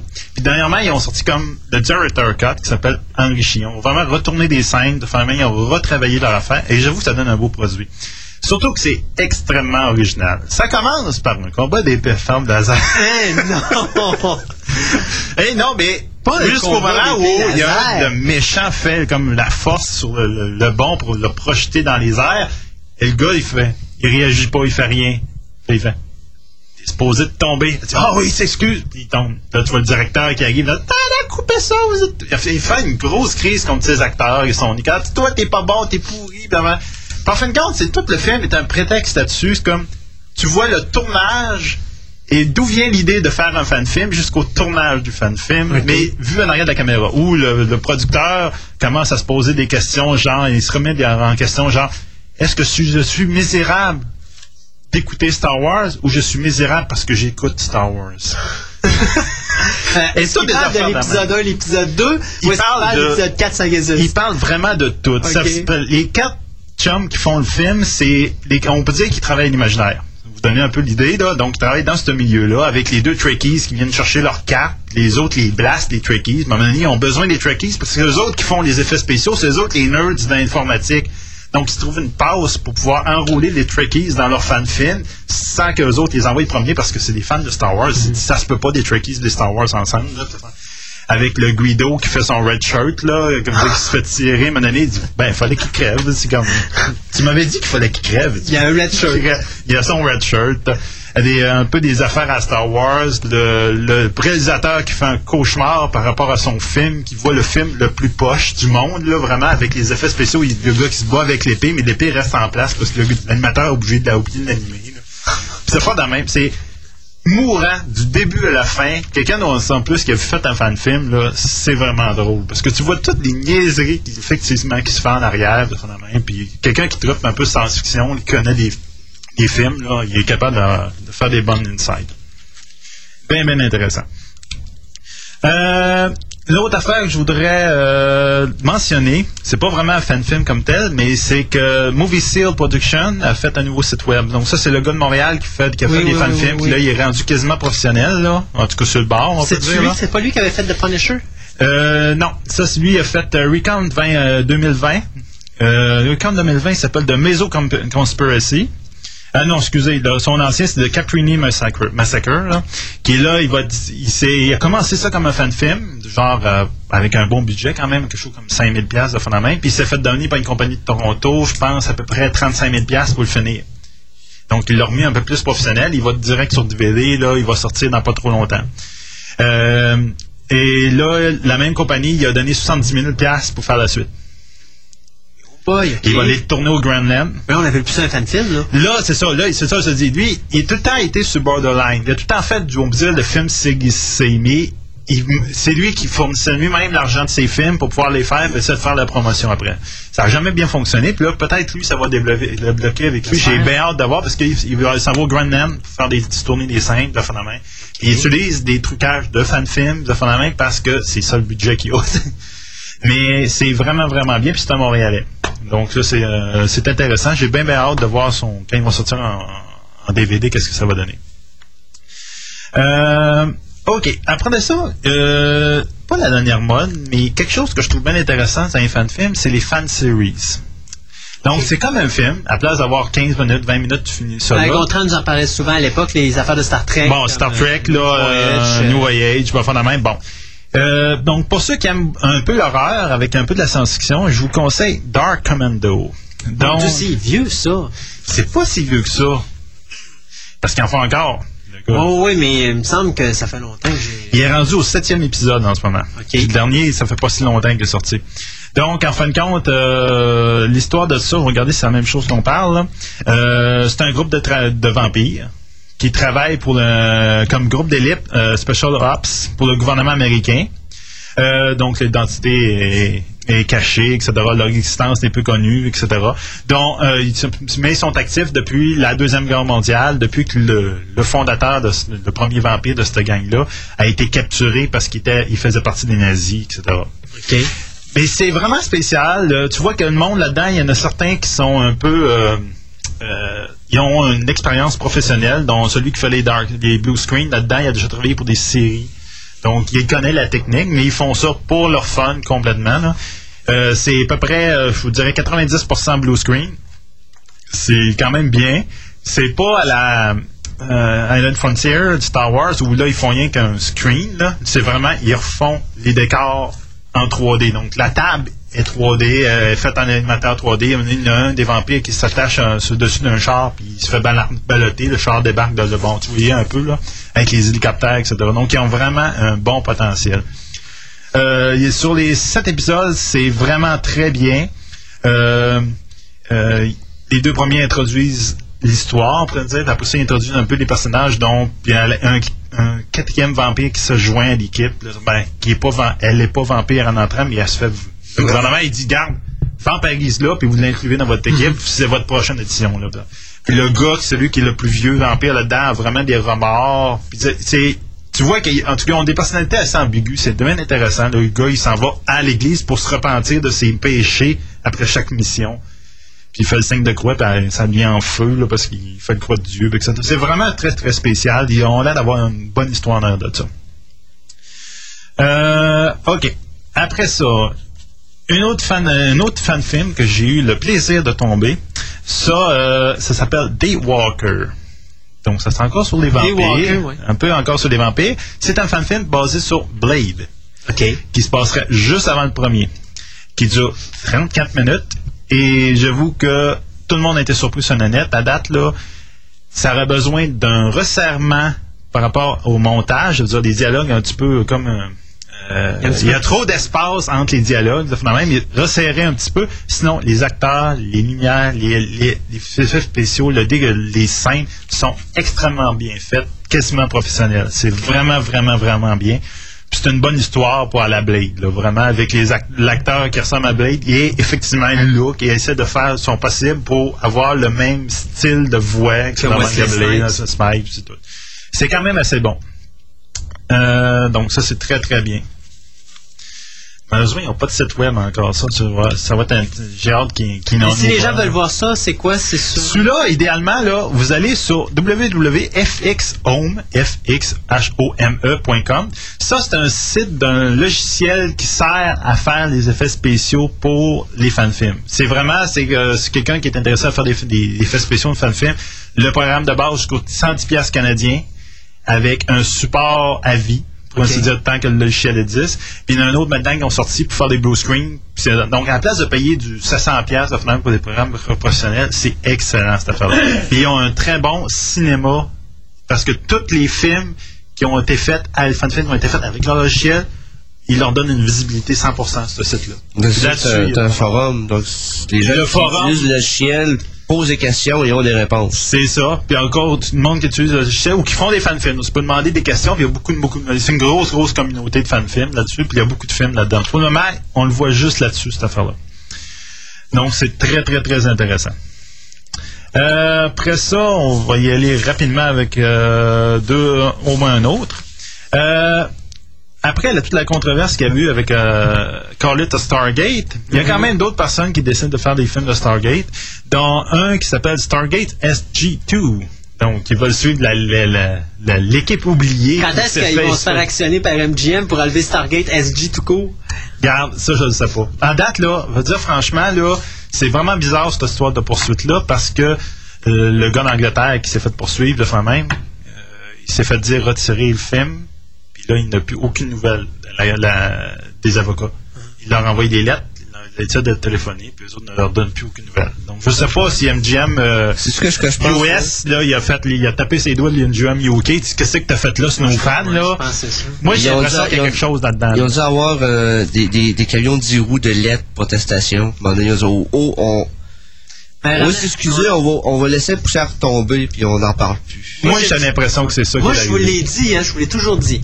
La journée que tu emmerdes tes fans, les fans vont ailleurs. Star Trek est le plus bel exemple de ça. Ouais. Star Trek, Paramount ont écœuré les fans, ils ont détruit leur site parce qu'ils voulaient pas avoir d'autres sites de Star Trek. Qu'est-ce qui s'est passé? Ben, Star Trek, c'est mort. Ouais. Donc, euh, oubliez ça, là. Ils vont faire ça, euh, MGM vont faire ça, c'est la meilleure manière de tuer Stargate. Les codes d'écoute descendent aussi, là. Euh, ils sont pas en position de faire des niaiseries, là. Non, ben, d'ailleurs, ils ont, euh, les deux derniers épisodes ont ramené euh, Richard Dean Anderson, puis ça fait du bien. Ouais. Parce que... ça fait du bien où? Ça fait-tu du bien ces codes d'écoute ou ça fait du bien Ben, les codes vont, probablement remonter, mais le revoir plus que 5 minutes dans l'épisode, c'est le fun. Oui, ça, C'est, ça, j'avoue que, regarde, euh, ce ça fait plaisir de réécouter l'épisode parce que ça faisait dur avec Là, imagine, là, il parle d'une neuvième saison, puis il n'est pas encore confirmé pour la neuvième. Non, c'est ça. Puis Atlantis, j'avoue là, que ça bat de l'aile. C'est effectivement, je pense que les codes d'écoute, je sais pas quoi qu'on a, les codes d'écoute. Les codes d'écoute pour euh, Atlantis, ça descend. Euh, puis Stargate, ça descend. Ah oui, mais la, ça la, moyenne, euh, j'avais toujours dit que Stargate, à date, il avait toujours maintenu une très bonne moyenne. Et malheureusement, la moyenne descend. Oui, il y a des très bons épisodes, comme pour ceux qui l'ont peut-être vu, le dernier, là, qui est excellent. Là. Euh, je pense pas que les. Bon, il y a peut-être des mondes qui l'ont vu. en tout cas, le dernier, là, il est quand même la très bon. Ouais, c'est bon. Mais, tu sais, il y a eu quelques autres en derrière, tu fais, voyons, c'est comme si c'était poche, c'était en dessous de la moyenne avant, là, c'est vraiment, en tout cas. Donc, ils sont en dents de de ce temps-ci, puis malheureusement, il y a bien des séries qui ont commencé ça en dents de scie avant d'être poche l'année suivante- l'année suivante. Euh, bon, ben, la dernière affaire que je vais parler, c'est quelque chose qu'on avait déjà parlé. C'est Blade Runner Chronicles. Donc, c'est une fanfilm qui va faire sur Blade Runner. On en avait déjà parlé beaucoup. Ben, beaucoup. Un petit peu parce qu'il y avait un trailer qui avait passé sur Internet et c'était excellent. Euh, c'est rien pour dire au monde, vous pouvez taper Blade Runner Chronicles sur Internet. Maintenant, leur site est de nouveau online parce qu'il a été offline à peu près pendant six mois. Une année, euh, on se demandait même s'il était pas mort le projet à cause de ça puis tout là. Et il est revenu, je te dirais, dans le dernier mois, dans le temps de Noël, il est revenu online et c'est euh, j'ai bien bien hâte parce que les photos là puis toutes les des CGI qui ont fait pour ça là, ça a l'air d'être très très très bon. Eh ben, merci beaucoup, M. Sébastien. Ah, dernière, Sébastien. Oh! Production de Pour Chasser 2, c'est rendu où? Ouais? Il y a sûrement des fans qui attendent la sortie. Euh, pour Chassé 2, on est en bas, euh, la- le montage et de rough est pas mal fait. Euh, les effets qui s'en viennent très Il va y bien. avoir beaucoup plus d'effets spéciaux et d'images synthétiques. Hey, euh, mon- mon- ma bête a roulé pendant deux jours pour produire. Sa quoi, bête. 45 Mais bien sûr, La quand Stéphane bête. parle de sa bête, il parle de son ordinateur, bien sûr. C'est ça, l'ordinateur. Mais la, c'est quoi, ça produit, euh, non, combien de secondes? Là, vous faites quoi? Vous faites 45. Parce qu'on 40 veut faire secondes, un lever de soleil ou un lever de soleil, un coucher de soleil, coucher de soleil. euh, c'est pas le moment là. Puis là, euh, on- comme c'est bien difficile d'avoir un coucher de soleil qui a bien de l'allure sur un, euh, À Québec. à Québec, euh, avec un décor qui, qui, qui a de l'allure. Il y en a un, mais il faut que tu ailles dans les côtes en face de la base de votre quartier. C'est ça, puis il faut que tu laisses ta caméra dehors pendant tout le temps du coucher de soleil, c'est qui est pas nécessairement évident. Toi, la- avec la température que l'on a présentement. non. C'est ça. Moi, je l'ai fait une fois, je vais être honnête avec toi. J'avais pris ma caméra ciné, Super 8, et j'étais monté là-bas et j'avais filmé un coucher de soleil. J'étais dans le bois, et euh, j'ai juste pas pensé à quelque chose. C'est que quand le soleil, il tombe, quand Fait il est dans noir. le bois, il n'y a plus de lumière. Alors, quand j'ai voulu revenir, ça l'a juste pris deux heures et demie à, mon- à mon pauvre petit moi à retrouver mon véhicule. Et quand j'ai retrouvé mon véhicule, j'ai été très chanceux parce qu'honnêtement, j'étais givré. OK? Parce que c'était pas l'hiver, mais c'était pas l'été. Donc, on était dans vraiment période. La neige n'était pas tombée, mais il faisait extrêmement froid. là. on, on cognait le zéro à moins 1, là. Euh, t'as pas le choix parce que si tu vas pas quand il fait frais, t'as des nuages. Ouais.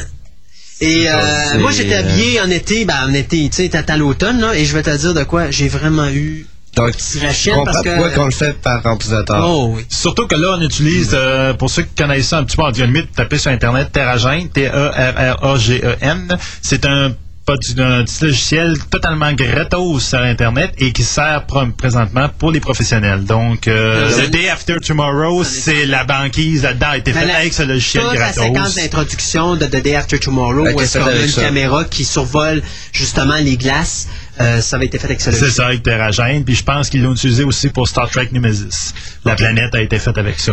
Donc, puis là, euh, j'ai hâte de la nouvelle version de ce logiciel-là. Ils nous ont montré des affaires, c'est complètement hallucinant. Là. Mais ça, c'est facile d'utiliser, c'est gratos. Et euh, je peux vous dire que les commissions scolaires sont en train de rentrer là-dedans parce que les, les, les- les étudiants qui veulent faire des... euh, apprendre comment marchent les, les images de synthèse puis tout, c'est garde, c'est Mais ça prend parfait, des là. gros ordinateurs parce que Oui. oui. pas, c'est du Ça moi, j'ai un Pentium 4 2.6 GHz et ça prend 5 minutes par frame. Ouais, 5 minutes par frame. C'est 30 frames par seconde. Mais là, on parle Ça a d'une pris qualité 48, que- ça, a pris quelque chose un petit peu plus que 50 ans On parle de d'une qualité pour 40 DVD, là. On parle d'une qualité DVD. là. Ah ouais, c'est Donc, ça. une qualité de monsieur, monsieur tout le monde de faire ça sur Internet, de faire la même. Là, regarde, je vais le faire, je vais le faire à la maison, ça prend 2-3 heures, t'as une séquence assez longue, quand Mhm. même. C'est pas un problème. C'est juste une question de la qualité que tu vas faire. Donc, OK. Donc, on revient à le faire. Donc, en fait, quand là, là, malheureusement, j'ai pas eu la confirmation à 100%, mais on devrait tourner notre, notre scène d'auberge dans le prochain mois.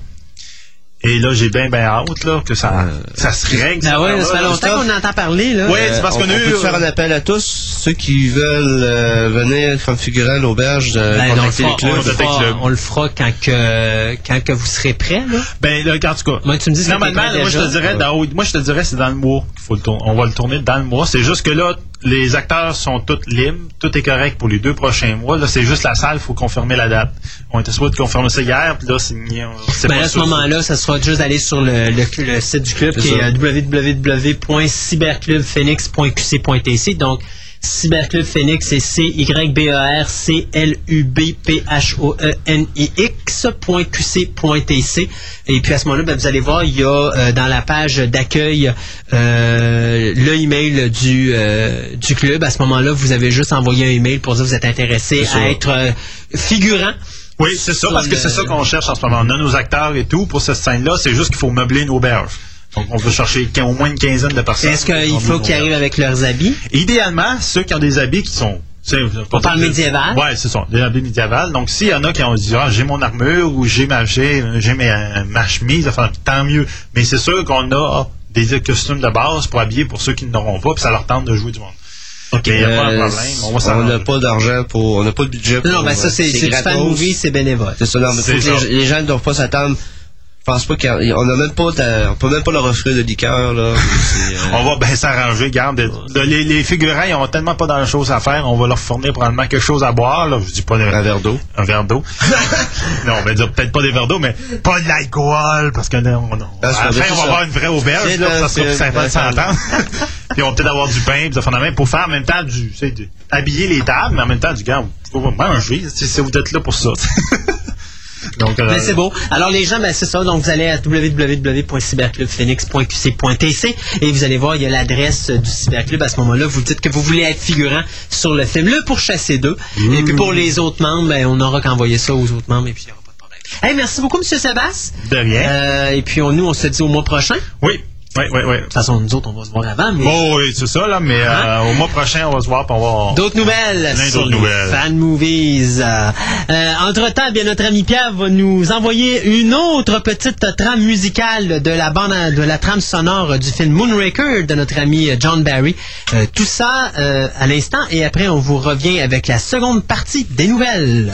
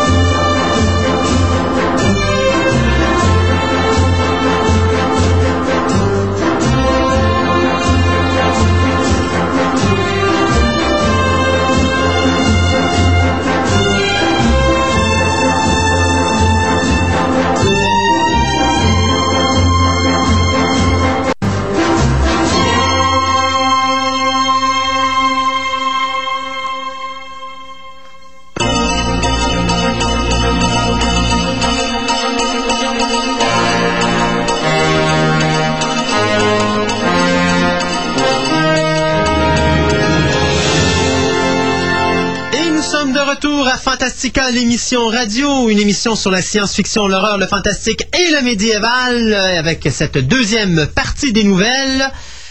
Commençons tout de suite avec euh, euh, pourquoi pas ne pas commencer avec les figurines de collection et je vais vous parler de la série Now Playing de la compagnie Sota Toys qui va nous sortir, ben, en réalité, il devait nous sortir pour novembre-décembre la première série de ou la première série, oui, de cette ligne-là, ou la première ligne de cette série-là, excusez-moi. Euh, ça devait être, ça devait inclure euh, le Creeper du film Jeepers Creepers, un, euh, attendez, non, attendez, je, faut pas je me trompe, c'était pas ça que ça devait inclure. Il y avait, parce que là, c'est pas les bonnes choses qui m'ont indiqué là-dessus, mais sur la première série, on avait, attendez un instant, faut juste que ma mémoire me revienne. On avait Toxic le Ravageur, on avait Darkman et on avait également euh, les personnages qui faisaient partie euh, du rêve de l'acteur James. euh, oh mon Dieu, j'ai oublié son nom. Tu sais, dans le film American Werewolf in, in London.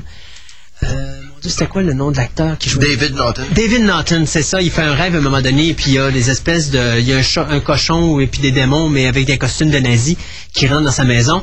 Alors, euh, Belle scène, ben, la, la première série mettant en vedette ces personnages-là. Euh, la première figurine qui était justement les personnages, les créatures avec les costumes de nazis, ben, c'est la même figurine, sauf qu'elle arrive avec trois têtes différentes. Le Darkman, lui, également arrive avec euh, trois têtes différentes. Et vous avez bien sûr Toxic, qui lui n'a qu'une seule mop. Euh. Alors, euh, mais j'ai vu les figurines. Dans le cas de Darkman et dans le cas de Toxic, regardez les fans, vous allez, en- vous allez vous vous régaler comme c'est pas possible. Elles sont super belles. Mais la première série a été reportée au début 2005, donc elle devrait sortir pour février euh, 2005. Euh, les figurines vendre à peu près 13,99 US, donc à peu près 17,99, euh, 17-18 dollars à peu près euh, canadiens. Euh, mais on vient de nous annoncer du côté de Sota Toys la deuxième série de Now Playing, qui va inclure le Creeper justement de Jeepers Creepers.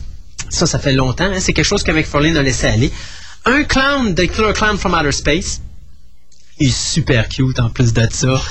Et euh, finalement, on va avoir aussi euh, Imhotep de, bien sûr, les nouveaux films de Mommy, soit de Mommy et de Mommy Return. Les figurines, OK?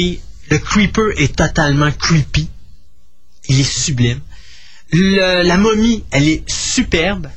Et le Killer Clown, ils ont même mis euh, le corps d'une victime, mais dans l'espèce de... Tu sais, comment t'appelles ça, dans les barbes à papa, là? Ah, T'as déjà vu le film Killer Clown from Outer Space? T'as jamais vu Killer Clown from Outer Space? J'ai jamais vu ça tu? On t'entend pas? Attends, c'est parce que... Un, deux, ouais, c'est parce que notre ami Sébastien avait fermé son micro. J'allais justement me poser la question si la barbe à papa venait avec le clown. Oui, euh, mais t'as le- t'as le- le- l'espèce de cône de barbe à papa à l'envers avec la tête du... euh, Puis il y a une autre affaire aussi. Tu sais, la barbe à papa, il y avait une autre affaire. Euh, mais ils ont des espèces de trucs au laser, tu as plein Non, mais t'as le clown, t'as la barbe à papa, puis t'as euh, un autre bonbon qui est aussi de, de- de- néfaste pour les gens qui... Mais ça, on n'a pas ça. Dans, pas, dans- pas avec les figurines. Mais euh, les trois figurines sont tout à fait superbes. Alors, euh, ça, ça va sortir en juillet, sauf si bien sûr c'est reporté à plus tard. Et on parle déjà d'une troisième série euh, pour les Now Playing. Donc, euh, beaucoup de demandes euh, dans le cas de Sota Toys. Moi, j'attends avec impatience le Toy Fair qui a lieu le 20, euh, du 20 au 23 février prochain à New York, dans lequel justement c'est l'endroit où est-ce qu'on a toutes les figurines qui sortent pendant l'année dans toutes les compagnies, excepté McFarlane, parce que McFarlane fait son propre événement qui est le... euh, mon Dieu, le- le- ça, c'est quoi le... Toy Fair, donc lui, c'est le Toy Fest, que ça s'appelle. Et euh, donc à ce moment-là, on va être capable de savoir à peu près qu'est-ce qui s'en vient dans le domaine de la figurine. Mais euh, moi, j'ai vraiment avoir vu les photos des deux premières séries de Sota, c'est des vendeurs comme ça, pas de bon sens. Et j'ai vraiment hâte de voir ce qu'ils vont faire pour la série 3. Le, la momie, c'est Oui.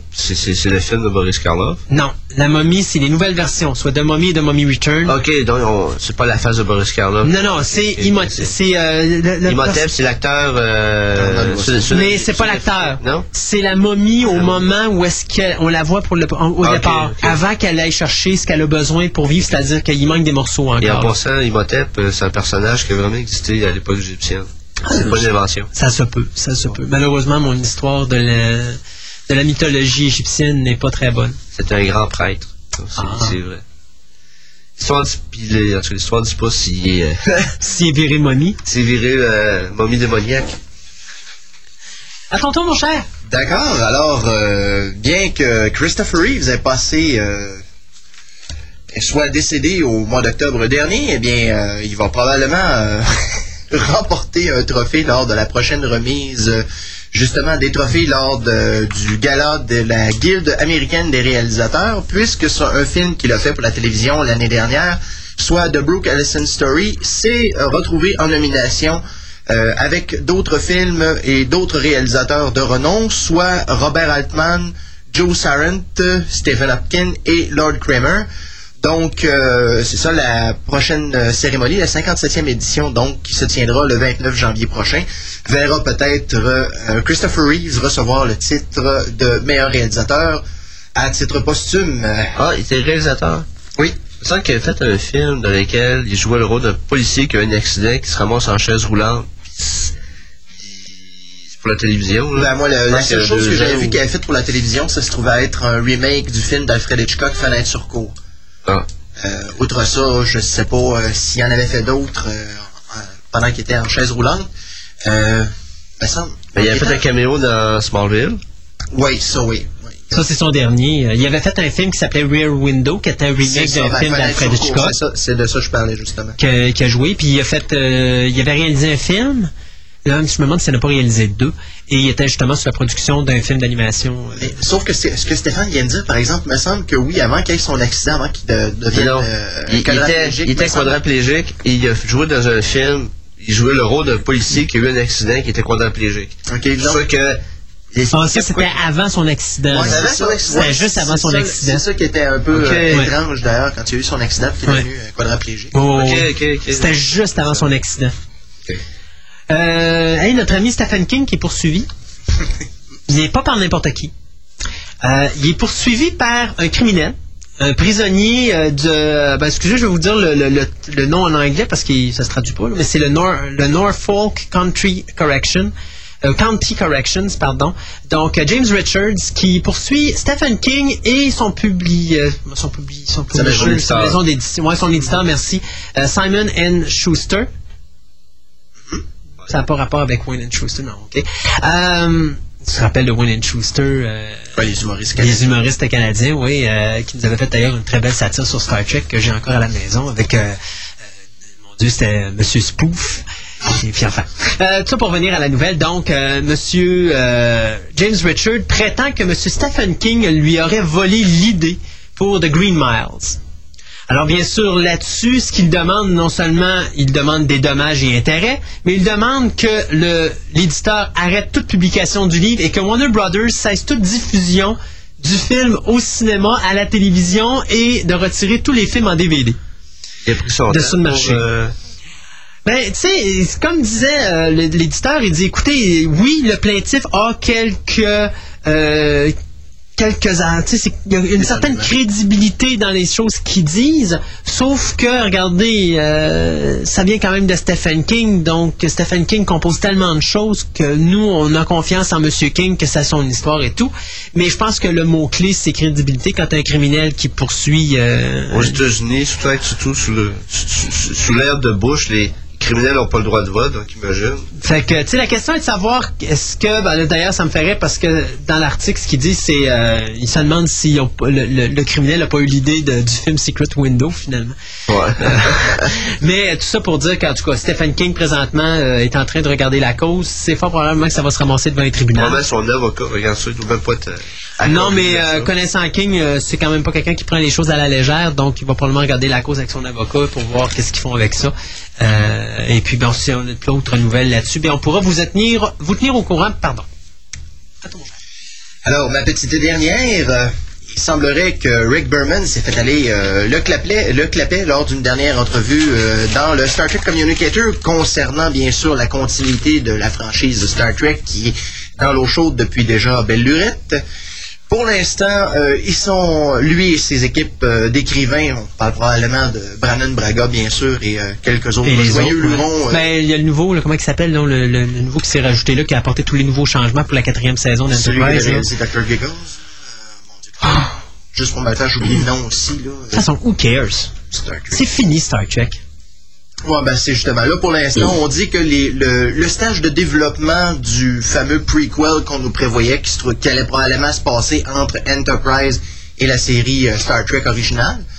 Et là, c'est encore euh, au beau fixe. Disons que ça bouge pas, mais même ça a l'air que ça s'est avancé d'un petit brin depuis les dernières discussions. Alors, personnellement, euh, ça veut dire que c'est pas mal proche de la fin. Euh, disons que pour l'instant, le futur de la franchise est entre les mains euh, du, euh, du UP- grand, UPN, du grand. Manitou, euh, le, le CEO de Paramount le- qui s'appelle Brad Gray.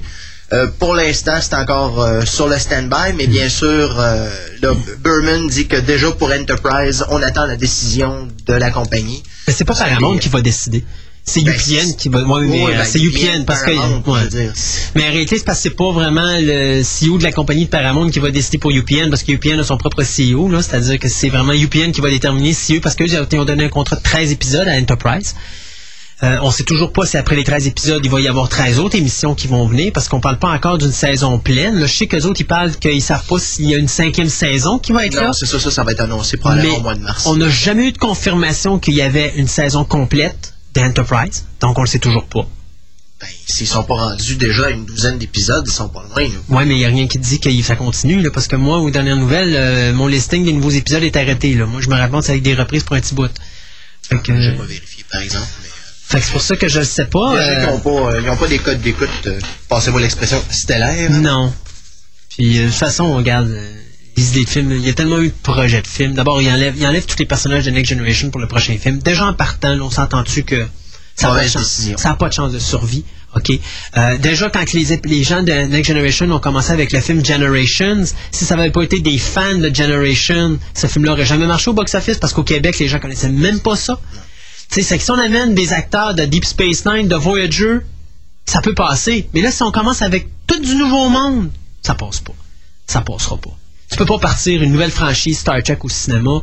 Tu, tu n'as pas le marché pour ça.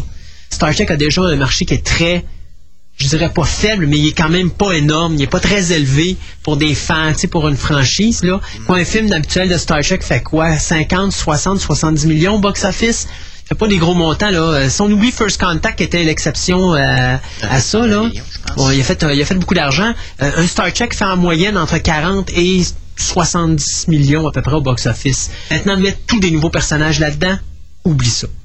Oublie ça. Les gens connaissent pas les personnages. Même les fans de Star Trek, en voyant la chenoute qui se fait présentement avec Enterprise, penses-tu honnêtement qu'ils vont gaspiller de l'argent à aller voir ça? Je suis pas sûr. S'il n'y a pas un Kirk, un Picard ou euh, autre chose qui est impliqué là-dedans, comme un Data ou euh, le docteur de Voyager, whatever, là, trouver un personnage intéressant et intriguant, et c'est certainement pas Seven of Nine qui va amener du monde au cinéma. Non, ça va être B4. Ouais, ou Before, ouais, mais.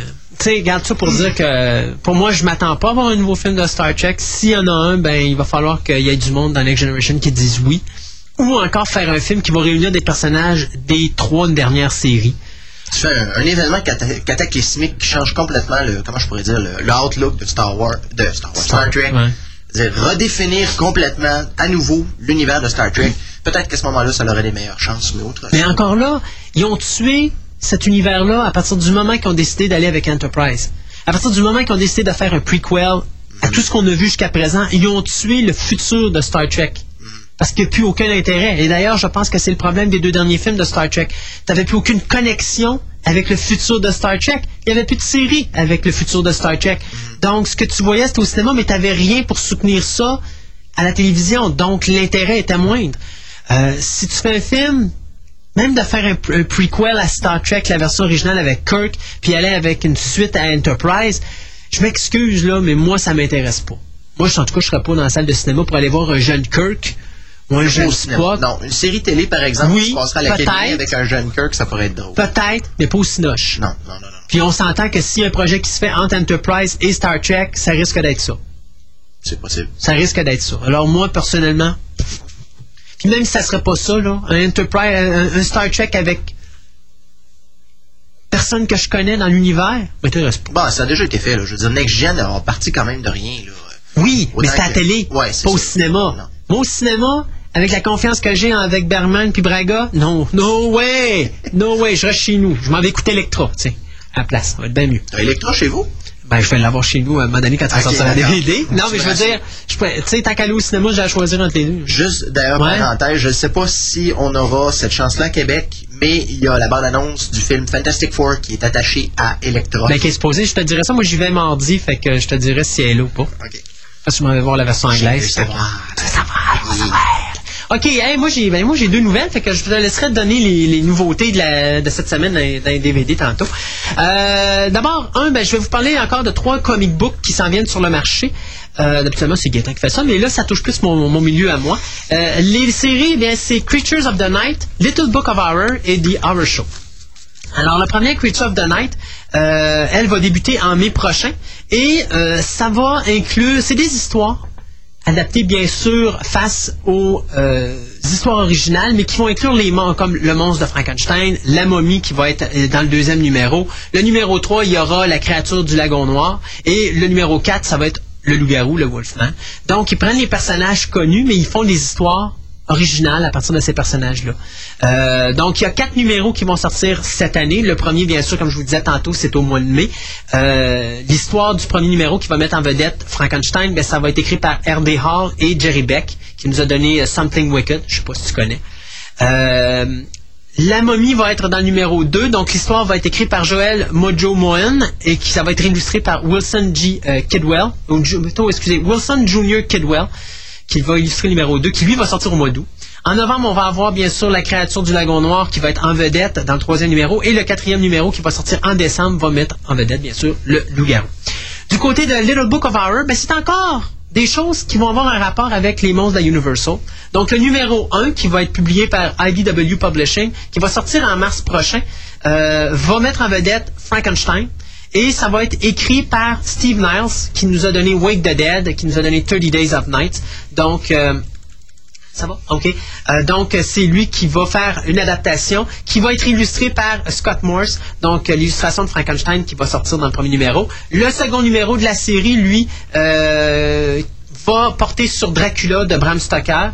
Euh, c'est bien sûr des adaptations des romans d'origine. Donc, euh, il faut s'attendre à voir l'histoire d'origine, mais adaptée à la manière de Steve Niles. Chaque numéro de la série, ça va être à peu près un 48 pages et il va avoir une, dim- une dimension hors de l'ordinaire, soit 6 pouces par 9 pouces.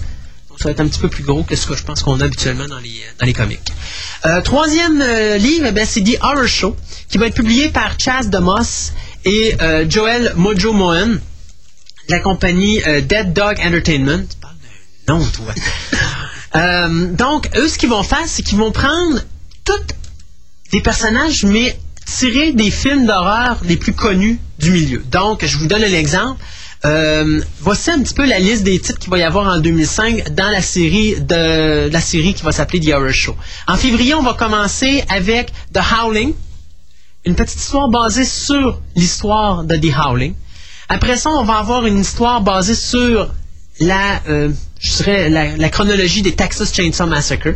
On va avoir ça sur Evil Dead, Book of the Dead. On va avoir, bon, le voyez-vous, tantôt je vous disais, euh, parce que j'ai quelques titres, il va y avoir Night of the Living Dead aussi. Donc, dans le cas de The Howling, ça va s'appeler Curse of the Blood Clan, qui va être écrit par Mark Kidwell. Après ça, en juillet, on va avoir Book of the Dead, qui va être le premier, euh, la première partie d'une série d'histoires portant sur les Book of the, euh, of the Dead, qui va être faite par euh, Joss Matters.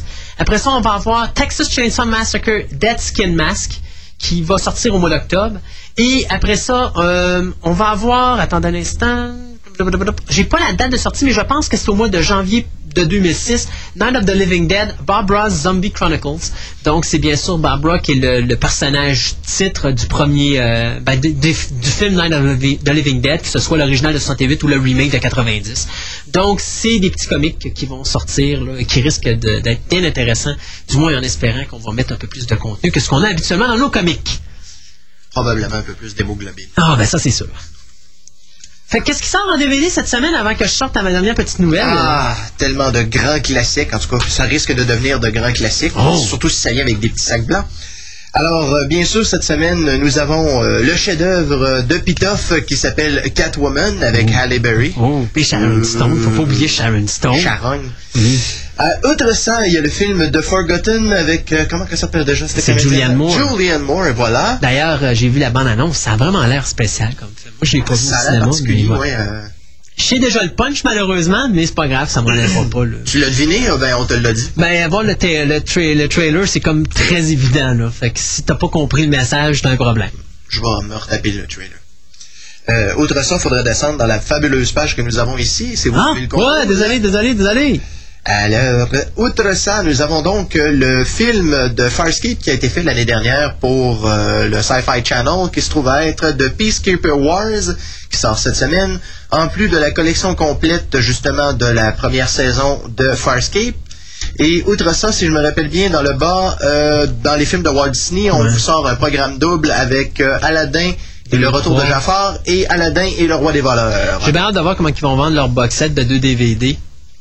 Bonne question. Parce que ça, euh, disons que je sais que ma blonde va probablement se tirer là-dessus, mais euh, dépendant du coup. De toute façon, moi, je sais que si jamais je fais un achat, ça risque d'être uniquement Aladdin, et le roi des voleurs, parce que l'autre, euh, le retour de Jafar, premièrement, C'était il est plate. ouais, puis ça met pas en vedette Robin Robin Williams, Williams, C'était euh, Dan Castellaneta qu'on connaît pour la voix d'Homer Simpson Mm. euh, en anglais. Donc, Fait que c'est ça pour les nouvelles, les nouveautés cette semaine en DVD. Ouais. Puis bien sûr, ben euh, en fin d'émission, tu vas nous revenir avec tes 12 pages de nouvelles dans le DVD. juste sept. Euh, euh, ben, vous savez, j'ai eu une demande spéciale parce que la semaine dernière, pendant qu'on parlait avec Martin au niveau du, euh, des comic books, j'ai annoncé la nouvelle disant que McFarlane s'était mis sous la protection de la faillite. Et j'ai du monde qui m'ont dit Wow, wow, wow, qu'est-ce que c'est ça? D'où c'est que tu as eu ça, cette nouvelle-là? On n'a jamais entendu parler de ça. Ben, je vais vous expliquer un petit peu ce qui s'est passé. Bon, vous savez que McFarlane, on va commencer à l'origine. McFarlane travaillait pour Marvel Comics. Il y a eu d'ailleurs, je pense qu'il est responsable des gros succès de Spider-Man euh, Travaillé dans les années Spider-Man, 90. sur Hulk. D'ailleurs, il- justement, il a refait le, le lancement d'une nouvelle série de Spider-Man au début 90. D'ailleurs, c'était lui qui a dessiné. Il avait euh, atteint de vente, il avait atteint des sommets de vente là, euh, totalement euh, délirants. Là. Ça s'était jamais vu dans, dans l'univers du comic book. Et à un moment donné, il avait décidé, si je me trompe pas, de créer un nouveau personnage. Il voulait aller sur- plus sur le côté adulte, je pense, et ça, Marvel le voulait pas. Il y a ça, puis je pense qu'en plus, il voulait des, euh, des royautés en plus sur le titre, puis sur sa contribution euh, à ce qu'il faisait, puis Marvel, il a dit, garde, ça va faire, c'est une propriété. Donc lui, il est parti. Il a créé Spawn, il a créé sa compagnie Image Comics, et il est parti avec probablement, à cette époque-là, Grosse panoplie de dessinateurs, plus, ou du moins les, la majorité des plus gros dessinateurs de l'époque. On parle de Rob Liefeld, euh, Wells Portacio, c'est ça? Il y avait Jim Valentino, euh, Eric Larson, Marc, Silvestri. Silvestri et Jim Lee. Que pour nommer que ceux-là.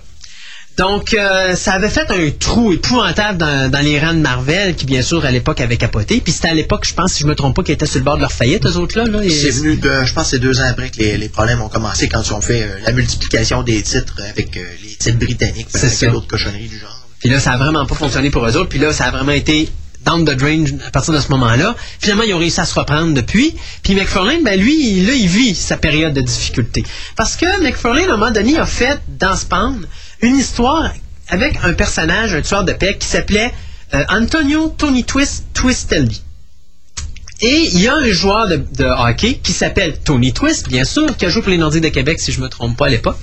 Et euh, ben lui, il a décidé qu'à un moment donné, quelques années après la sortie de ce comic book-là, il a décidé d'aller en cours et de dire ben je suis désolé, mais il a pris mon nom, puis il a fait de l'argent avec.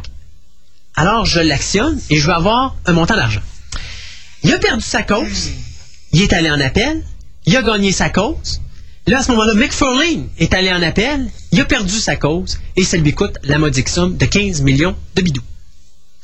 Face à ça, M. McFarlane a dit La merde, moi je me mets en faillite. Ah ben. Donc, Tout à fait d'accord, parce que bon, c'est ridicule. oui, c'est moi là-dessus, totalement ridicule. C'est comme si à un moment donné. Juste son nom, ça aurait été basé sur son personnage ou sa vie, mais son nom. Mais là, à ce moment-là, Mais- Stéphane, là, ce que ça, ça veut dire, ça veut dire que si quelqu'un fait quelque chose avec le prénom Christophe, moi j'actionne.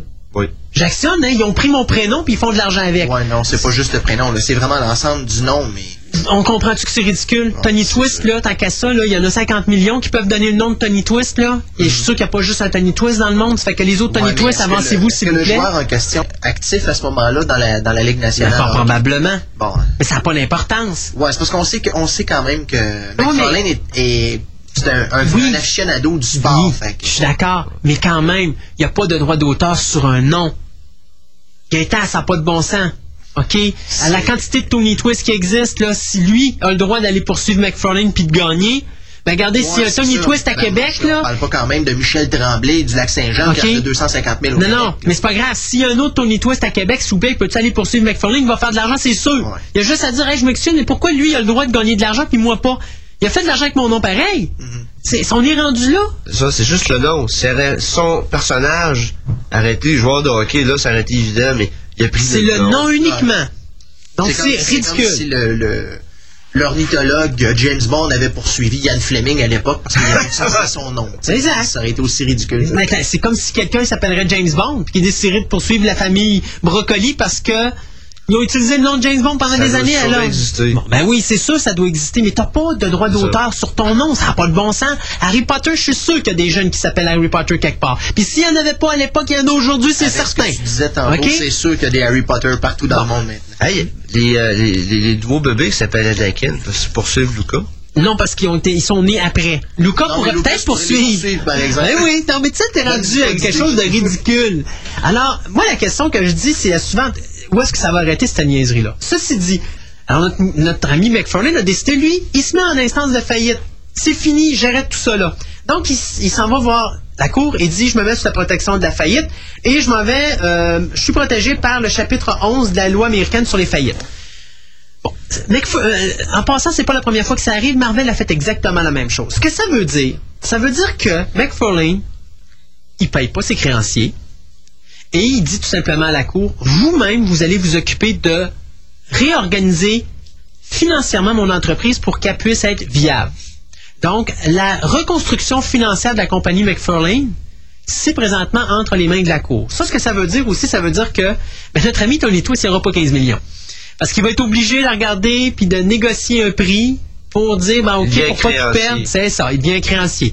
L'autre créancier, ben, c'est la compagnie McFarlane Toys. Parce que c'est là faut que les gens comprennent. C'est pas McFarlane Toys qui est tombé en faillite. Euh, c'est la euh, c'est un nom, euh, c'est comment est-ce que je présente C'est McFarlane Incorporated qui est en faillite. McFarlane Incorporated, c'est que McFarlane, la façon qu'il a construit son empire, c'est qu'il y a les figurines, ça a un nom de compagnie. Il y a ses comic books, ça a un nom de compagnie. Il y a d'autres choses, ça a un autre nom de compagnie. Il y a des dessinateurs, ça a un autre nom de compagnie. Il a, il a complètement séparé son empire en différentes sections. Ce qui veut dire que le fait que McFarlane tombe en faillite ne veut pas dire que les figurines de collection vont arrêter de sortir dans les magasins. Non, non. McFarlane Toys n'est pas en faillite, lui. Euh, les comic books vont continuer pareil. Mais, au niveau de Spawn, au niveau de, de, de Image Comics, ça c'est en faillite. Image Comics comme tel, lui, est en faillite, où il est sous la protection du chapitre 11 de la loi de la faillite américaine. Donc, lui va continuer quand même ses actions, ils vont continuer à sortir des comic books, mais là, présentement, c'est la Cour qui doit restructu- restructurer l'entreprise au niveau du comic book pour s'assurer que les créanciers vont être payés et permettre à McFarlane de continuer à faire des affaires. Donc, finalement, McFarlane, il a pris la pression qu'il avait sur ses épaules, qu'il voulait pas, puis il l'a tout simplement foutu à la Cour, puis là, la Cour s'organise avec ça. Combien de temps avant que Marvel fasse une offre d'achat sur Spawn? Maintenant, il rachète tout ce qui appartient à McFarlane. Il dit, ben, tiens, on prend tes comics, mais toi, Ouais, mais- McFarlane va jouer ailleurs. Fais attention, là, il ne sera pas vendu, McFarlane. C'est juste que là, il faut qu'il la, la- la Cour va passer avec tous les petits créanciers de McFarlane. Et ce qui est le plus drôle là-dedans, c'est que à peu près les deux tiers des créanciers de McFarlane, c'est lui-même. C'est McFarlane Toys, c'est c'est- Ouais, c'est c'est ça. compagnies. Donc là, lui, il arrive là et euh, la Cour va dire, ben OK, là, toi, tu demandes tant d'argent, ben là, on va te, on va te donner tant. Puis c'est tout ce qu'on peut te donner, sinon, ben, t'as pas une scène, puis on ferme la boîte. Euh, donc, notre ami Tony Twist, il va falloir qu'il deal. Mais ça l'a ouvert des portes, parce qu'il y a des choses qu'on savait pas, qu'on sait maintenant. Et euh, c'est assez important, parce que savez-vous que McFarlane a présentement deux poursuites en cours actuelles. C'est quoi, donc? Les deux ont rapport avec Image Comics. Donc, d'un côté, le gars a bien calculé ses affaires. La première, c'est New Line Cinema, en rapport avec McFarlane concernant le film Spawn. Il y a quelque chose, j'en sais pas plus que ça, mais il y a, un pro- il y a présentement un procès en, en- en cours entre McFarlane et Spawn et New, New Line Cinema en fonction des droits du premier film. Ok, ok, ok. Je Donc- pensais que c'était concernant une suite, parce que ça Non. fait longtemps que ça se parle. Non, Ça non, avoir- effectivement, mais ça explique pourquoi qu'on n'a pas eu de suite de, de Spawn. OK? La deuxième affaire, ben, c'est avec euh, l'écrivain scénariste Neil Gaiman. Parce que euh, ça propose surtout euh, de, de- de certains personnages qui ont été créés par Gaiman, mais qui ont été utilisés par McFarlane dans les livres de Image Comics. Et probablement que il y a- Gaiman prétend qu'il n'y a pas eu les, les, les, euh, les revenus euh, nécessaires à ça. Puis on parle bien sûr de Sandman puis American Gods à ce moment-là. Ok, ok, c'est pas euh, des trucs qui ont été écrits par Neil Gaiman pour Image. C'est des trucs qui auraient été. Ce C'est pas parlais- très clair, mais moi, c'est vraiment ce qu'on me parle là, présentement, c'est un rapport avec ces deux séries-là et peut-être d'autres affaires qui ont été faites justement. euh, Et ça, c'est du vertigo, par exemple. Mais là, on parle vraiment des choses, la poursuite qu'on parle là entre Gaiman et McFarlane, ça se chiffre également en millions, mais c'est en cours. Donc, il n'y a pas eu de, de- de- choses encore. que- Si c'est pas arrivé à terme en disant, bon, ok, c'est réglé. Si c'est pas le cas, c'est pas réglé. Donc, ces deux poursuites-là sont encore en cours. Donc, si McFarlane les perd, c'est encore une coupelle de millions qui peuvent sortir. Donc, c'est avec sa faillite, d'une certaine façon, il va peut-être régler tous ces problèmes-là, justement, puis dire on repart à neuf, et puis tout ça. Vous inquiétez pas, les amateurs de Spawn, vos comics vont encore sortir, à moins qu'à un moment donné, la cour dise, ben là, il y a personne qui veut s'entendre là-dessus pour être obligé de fermer la compagnie. Et ça touche pas à McFarlane Toys et ça touche pas aux autres choses qui sont autour. Donc, à ce moment-là, McFarlane, même s'il fermerait Image Comics, il va probablement réouvrir sur un autre nom. Puis il va encore probablement continuer ses séries comme, comme Spawn et ainsi de suite, mais sous un autre, euh, un autre brand. New Image. New Image, exactement. Ça serait le fun, par exemple. Spawn chez, chez Marvel, moi, je serais bien content juste pour voir une confrontation. Ghost Rider, Spawn, c'est Ghost Rider, il foutrait un bon pied au cul. Mon maudit copieur, déménage.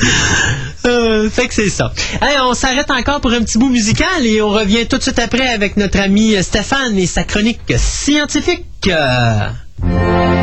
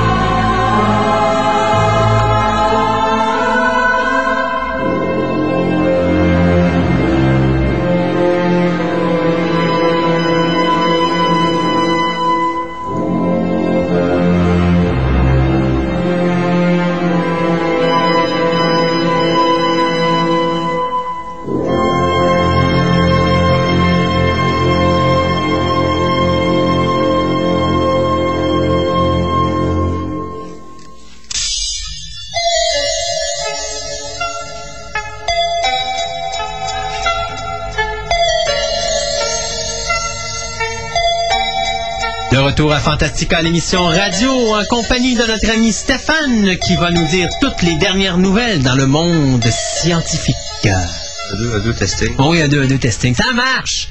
Les, les, les fois, je me suis reconnu. ça. Ben oui, c'est parce que... Hey, c'est assez pour la musique, là. Ouais, mais je trouve ça bon. Ouais, c'est, c'est, c'est, tu sais d'où ça vient? C'est Cosmos? Cosmos de Carl Sagan. Je pensais que c'était les, euh, la musique qu'on entendait dans les chroniques météo du professeur Lebrun dans les années 70-80. là. Euh, C'était la même musique. Ah oui, oh mon dieu, ok, ben là. Ok, euh, allons-y donc avec les nouvelles cette semaine, mon ami. Ben, je veux dire ce mois-ci. Ce mois-ci, ouais. Euh, on va commencer avec quelque chose que ça fait longtemps que je parle et qui est arrivé hier. Et, mais, ok, on peut pas avoir des nouvelles plus fraîches que ça, hein? Non, ben même tellement fraîche, et à matin avant de partir, j'ai repris cette, d'autres notes. Euh, je sais pas, je sais pas si la télé en a parlé, mais euh, la sonde Huygens euh, est finalement arrivée sur Titan. Ok. Bon, Titan, et c'est une lune de Saturne. Saturne, c'est la grosse affaire avec des anneaux, là. Euh, bon, c'est... c'est Hein? euh, T'en souviens, Christophe, la barre Mars? Hein? Euh, donc Hey, là... Saturne, c'est pas là où il y a Io? Non, c'est Jupiter. Ah, c'est Jupiter. C'est pas char, ça. Hein? C'est pas un char, ça, Saturne. Ouais, ouais, non, c'est parce que je pensais que c'était la dernière demeure de Sean Connery, là. Je pensais qu'il travaillait encore là-bas, mais je comme ça. Non, non, ok. non, on s'en parle, ça, ça l'année passée, la sonde Cassini est arrivée en orbite. Donc Mhm. là, ça- j'en ai parlé, ça a fait euh, aussi le marché des journaux.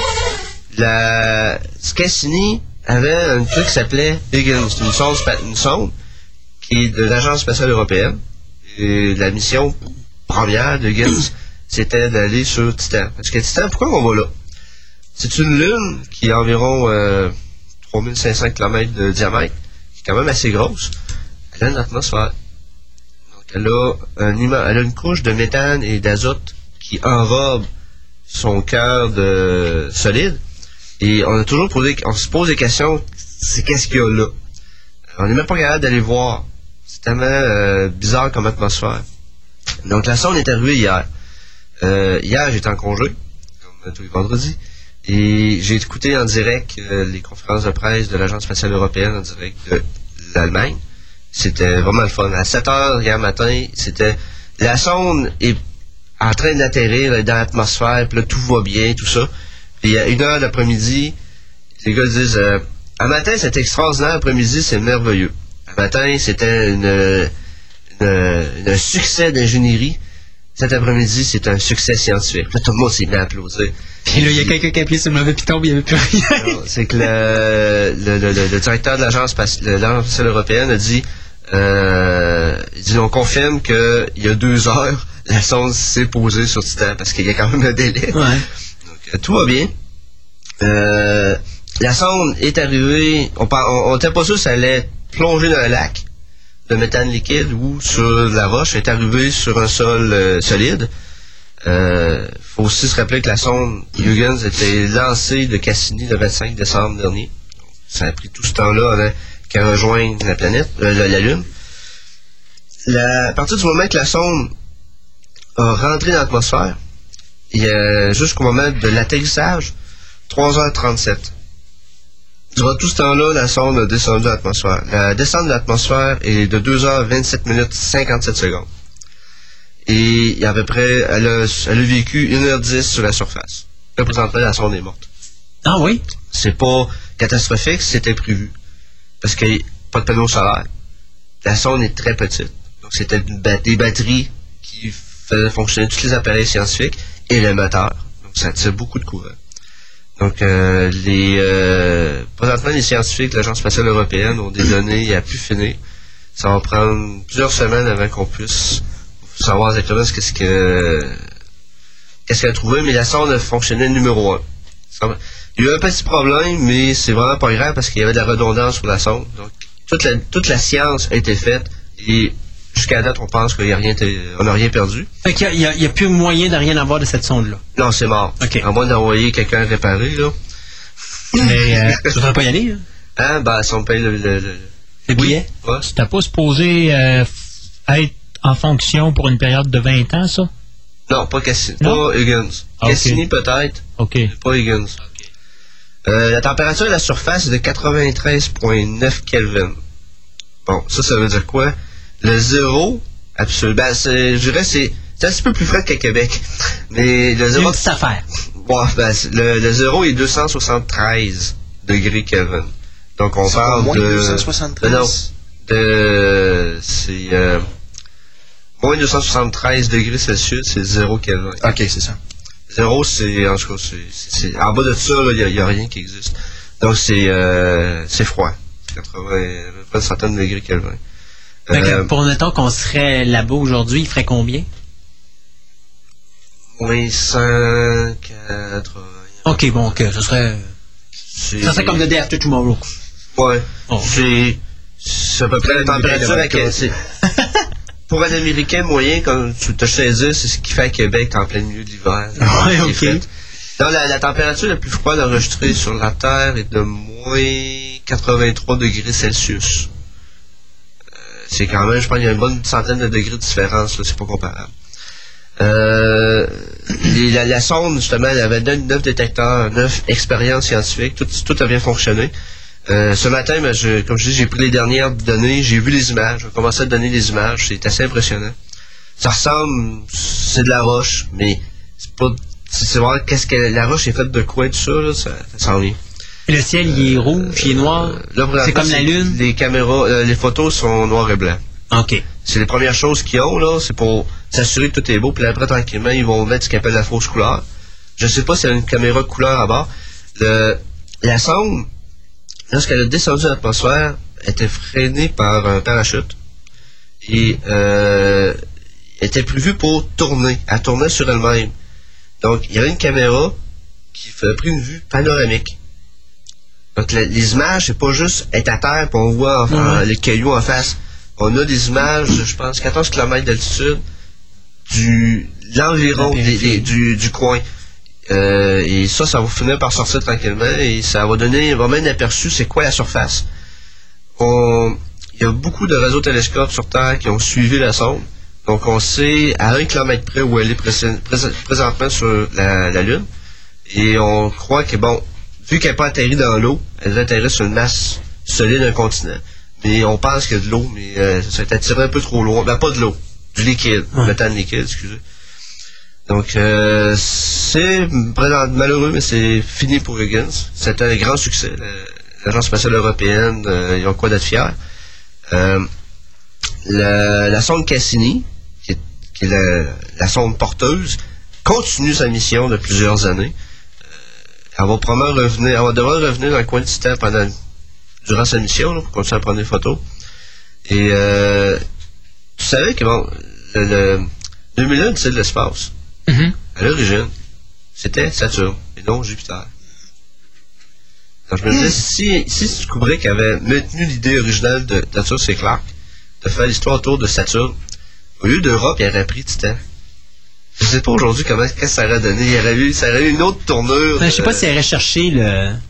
À l'époque, on savait probablement pas que Titan. C'est quoi, c'est un avait- obélisque? Bon, le, le monolithe, c'est Ouais, ça. le monolithe. C'est, probablement, il y a eu des jokes. Ils disaient, Ouais, on passe, on voit le monolithe au fond, là, la caméra. ça, Il y a eu probablement des jokes semblables. Ah, D'ailleurs, qu'en 2010 c'était sorti, je pense qu'on venait juste de faire les premières découvertes sur Jupiter. Ouais, c'est ça. C'est, euh, mais l'idée, c'est que le, la- l'histoire originale, c'est clair. Ouais, si tu lis le livre 2001, c'est sur Saturne. si tu vois le film, c'est sur Jupiter. Et la raison, c'est qu'à l'époque, Kubrick avait pas d'image de Saturne. Bon, pour faire son film, ça il prenait des images de Jupiter. Donc, c'était la, la- la raison bête et méchante pourquoi que ça, ça s'est fait comme ça. Euh, ceux qui veulent plus. Kubrick, en plus, qui est un, un perfectionniste. Ouais, c'est ça. Donc Il là, il- vraiment avoir les bonnes choses. euh, ceux qui veulent plus d'informations sur euh, Titan et surtout euh, pour voir les, les photos qui sortent, devraient, à cette heure-ci, devrait en avoir un peu plus qui est sorti. Vous allez sur le site de l'Agence spatiale européenne, donc www.esa.int. ESA pour European Space Agency. Et vous allez voir sa front page, la page d'accueil, il parle juste de Titan. euh, donc, euh, Là, les prochaines affaires, c'était, j'en parlerai plus tard sur les prochaines missions qu'il y a euh, durant l'année et les prochaines années. Euh, mon laptop est parti. sync screen. OK. Euh, une autre chose qui est arrivée dernièrement, la NASA a envoyé une sonde euh, qui s'appelle euh, Deep Impact Elle Oui, j'ai entendu parler de ça. ça, a été, lancé à partir d'une fusée Delta 2, euh, à partir de- du Cap Canaveral. la sonde, essentiellement, c'est un... La, la- la mission, la sonde a deux missions. Un va aller rencontrer la comète euh, Tempel 1, une des, une nombreuses comètes qui est dans le système solaire. Mais c'est pas juste aller la rencontrer, prendre des photos, il y a d'autres appareils scientifiques à bord. C'est, elle a une, euh, une masse de cuivre. Elle a ce qu'on appelle un impacteur de cuivre. De, j'ai la masse quelque part de 372 kilos. C'est quand même assez. Le but, c'est que la sonde, quand elle va arriver proche de la comète, elle va lancer son bloc de cuivre sur la comète. Pourquoi? Premièrement, c'est que les comètes viennent du, euh, du nuage de Oort, qui est une région très loin du système solaire, euh, un petit peu plus loin que Pluton. Et on a raison de croire que ce qu'il y a dans ce nuage-là, c'est les restants du système solaire au début. Une fois que les planètes ont été formées, puis que tout le monde est... Euh, ce que le- les Égyptiens ont bâti leurs pyramides et tout ça, là, avant, beaucoup avant ça, on parlait 4 milliards d'années avant. Euh, donc c'est les restants. Les comètes, c'est des morceaux de, ces, de ce nuage-là qui descendent sur le, le Soleil. Donc là, on voit dans, dans cette de la comète McCulls, qui euh, est visible dans le, dans le coin des Pléiades, ceux qui connaissent un peu le ciel. Si vous regardez dans le coin des des Pléiades, les constellations taureaux, vous allez voir la comète qui est à ses états sont plus brillants la semaine passée. En tout cas, c'est- la comète qui est, actuellement visible dans le ciel. Donc les comètes, ce serait des, euh, des vestiges du système solaire avant. Donc là, la, sonde Deep Impact va aller à son rendez-vous, va trouver la comète Tempel 1, va lancer son impacteur de cuivre qui va causer un cratère. Donc là, la, sonde va enregistrer toutes les, euh, tout ce qui va se passer, le- va prendre des photos du cratère, va prendre des données scientifiques de l'éjecta pour voir c'est quoi qu'il y a dans le fond de la comète. Et ça va donner beaucoup d'in- d'in- d'informations sur euh, c'est quoi le cœur de la comète, parce qu'on sait qu'il y a de la glace, mais à l'intérieur, c'est quoi qu'il y a. Et ça va donner beaucoup, beaucoup d'informations sur le euh, comment, à quoi ressemblait le système solaire avant la formation des planètes. Donc c'est une mission qui est très euh, intéressante. Je ne sais pas malheureusement dans combien de temps les comètes et la sonde vont euh, se rencontrer. C'est probablement plusieurs semaines, plusieurs mois. Euh, si ça, quand ça va arriver, au probablement, je, je vais sûrement avoir... euh, Ils vont probablement tester aussi s'ils sont assez précis pour envoyer des missiles dans l'espace. C'est des fois, on en aurait une qui dirigerait vers nous autres. Ça peut être un test, tant qu'à faire un, on peut faire l'autre aussi. hein. Ça, présentement, on trouve plus, beaucoup de, de gros cailloux qui passent proche de la Terre. Ouais. Ça n'a pas l'air d'inquiéter beaucoup de monde parce que on ne sait pas trop quoi faire. Euh, c'est pas évident d'envoyer. euh, si la- le morceau de roche, la comète, météorite ou peu importe, le, le gros morceau s'en vient sur Terre, euh, juste avec l'inertie, c'est-à-dire, elle s'en vient, tu peux. Si tu casses en deux, les deux morceaux s'en viennent quand même. Je sais pas, ceux qui ont vu le film des ouais.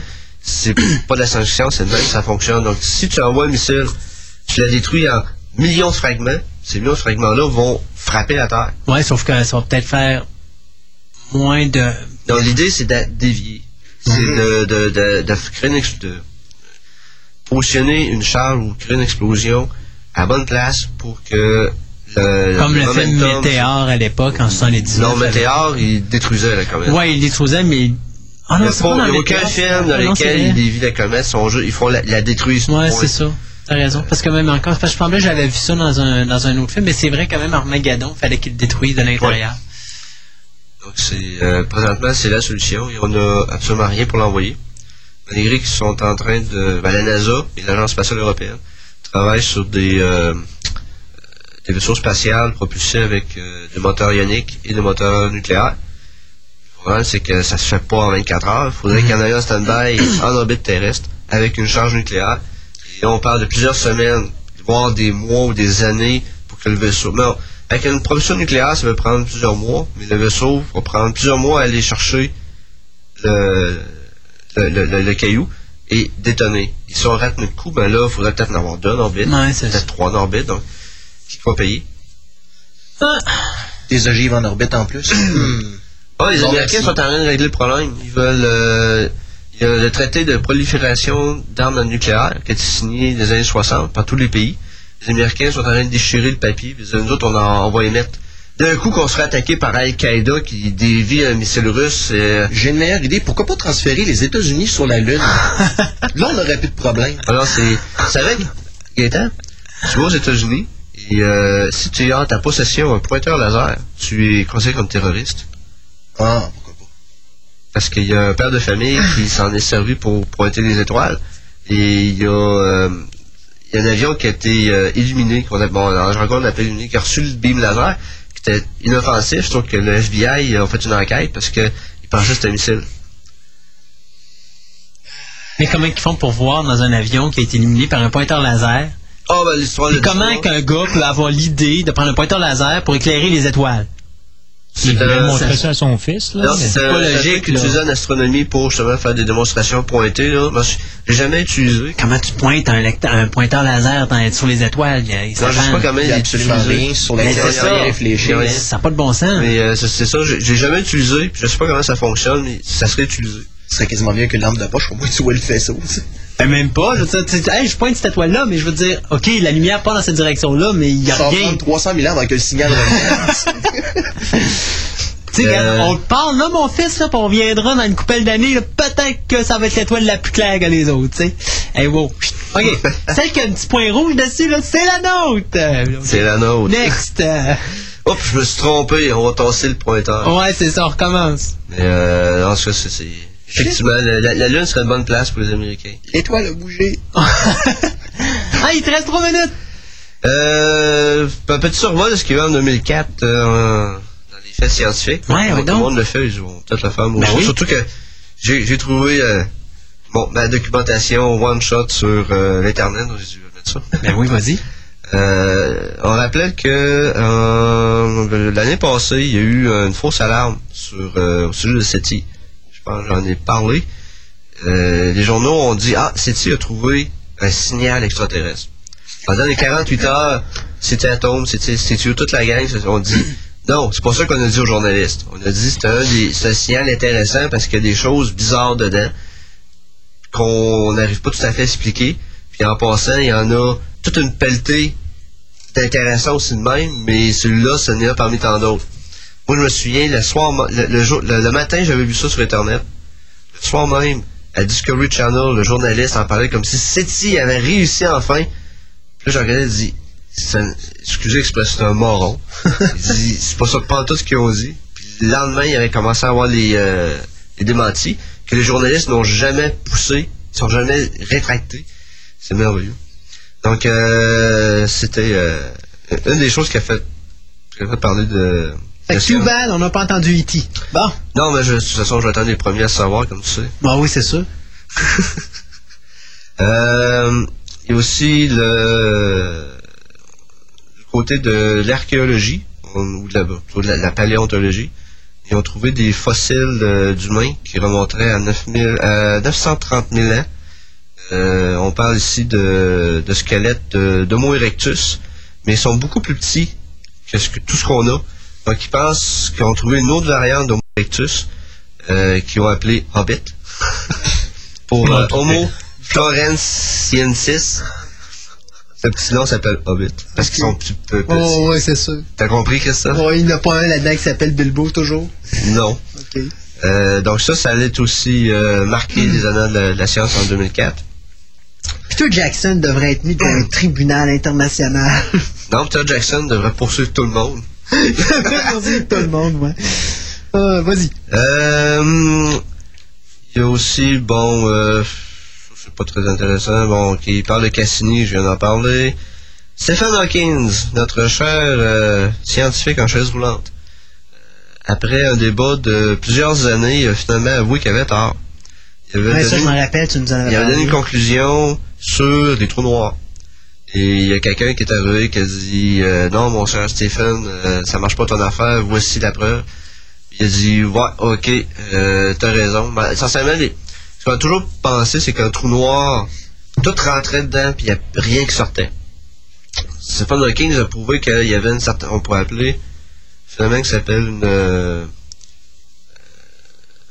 j'ai dit nom m'échappe, c'est euh, comme ça s'évaporait. là, C'est euh, une évaporation du trou noir qui, euh, bon, essentiellement, c'est une paire de particules virtuelles qu'on appelle électrons-positrons qui, était, qui est créée à l'horizon du trou noir. Et une des particules tombe alors que l'autre sort. C'est ce qui avait des. des euh, Il y a des explications comme si bon, ça ressemblait à une évaporation du trou noir, mais en, en tant que tel, ça diminue pas la masse du trou noir. Mais euh, il y a quelqu'un qui est arrivé et il a dit bon, il y a quelque chose qui sort. On sait pas où se trouve, ça s'en va, en tout cas. C'est très compliqué.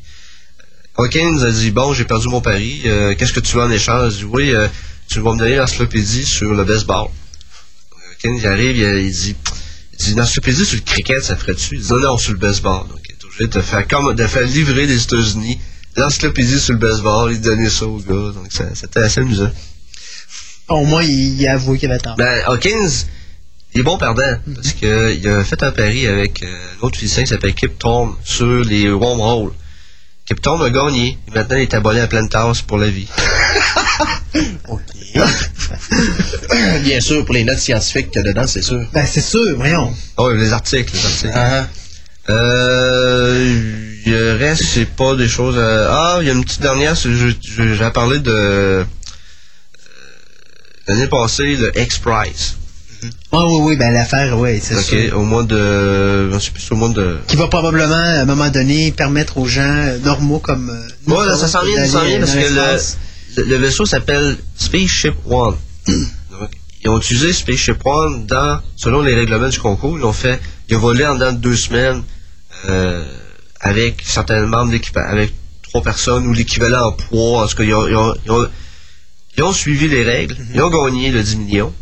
Évidemment, 10 millions là-dessus, la, la- ju- juste le vol a dû coûter plus cher que ça, mais euh, c'est pour le principe de on a gagné. Euh, Qu'est-ce qui arrive à des space... ah, voyons, sorry. Spaceship One? Euh, il volera plus. Pas qu'il est brisé, c'est que les Américains ont la réputation que quand quelque chose a, ma- a marché, on l'a envoyé au musée, on veut plus qu'il va. C'est arrivé à John Glenn. John Glenn, a, euh, il a fallu attendre la spatiale avec un retourne dans l'espace parce que euh, c'était le premier astronaute dans l'espace, donc on veut pas qu'il risque un accident. On- Fait qu'on le met au musée. ben, on l'a mis, on l'a mis. porte-parole. Ouais, non, mais on l'a mis au musée, euh, on l'a mis au Sénat. Ouais. Donc là, Spaceship One va aller au Smithsonian. Donc je ne sais pas quand, mais probablement d'ici un an ou deux, euh, ceux qui vont visiter le Smithsonian à Washington vont pouvoir admirer le Spaceship One.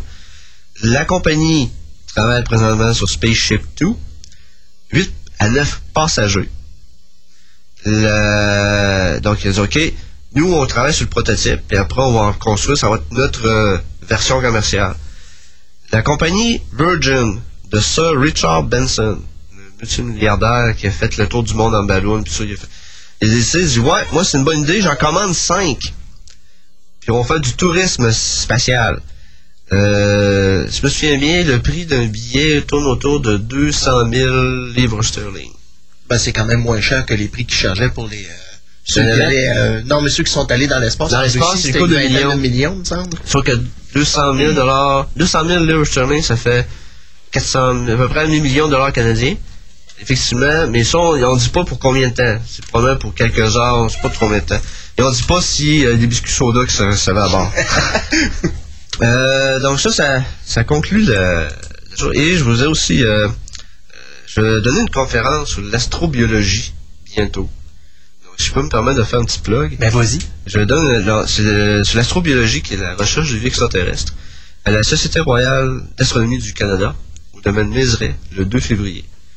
Donc, euh, ceux qui sont intéressés peuvent aller sur le site euh, de la SRAC Québec, Ça, je sais pas. Cherchez sur Google, Société royale d'astronomie du Canada, Québec, et euh, au Mézeray. Le 2 février, la conférence était à 7h30. De toute façon, tu me l'enverras par écrit, puis je le répéterai euh, juste avant. C'est quoi? C'est dans, dans deux, trois semaines? Ouais, c'est ça. Je suis en train de faire ma présentation. Je l'ai su euh, la semaine passée, quelque chose comme ça. OK. J'avais donné mon nom pour des présentations, puis le responsable vient me voir la dernière réunion, puis il dit euh, C'est pour demain? Le mois prochain, on a des petits problèmes. Ça, T'es-tu prêt pour la tienne? Dit Ok, donne-moi une semaine, je te sors dans le titre.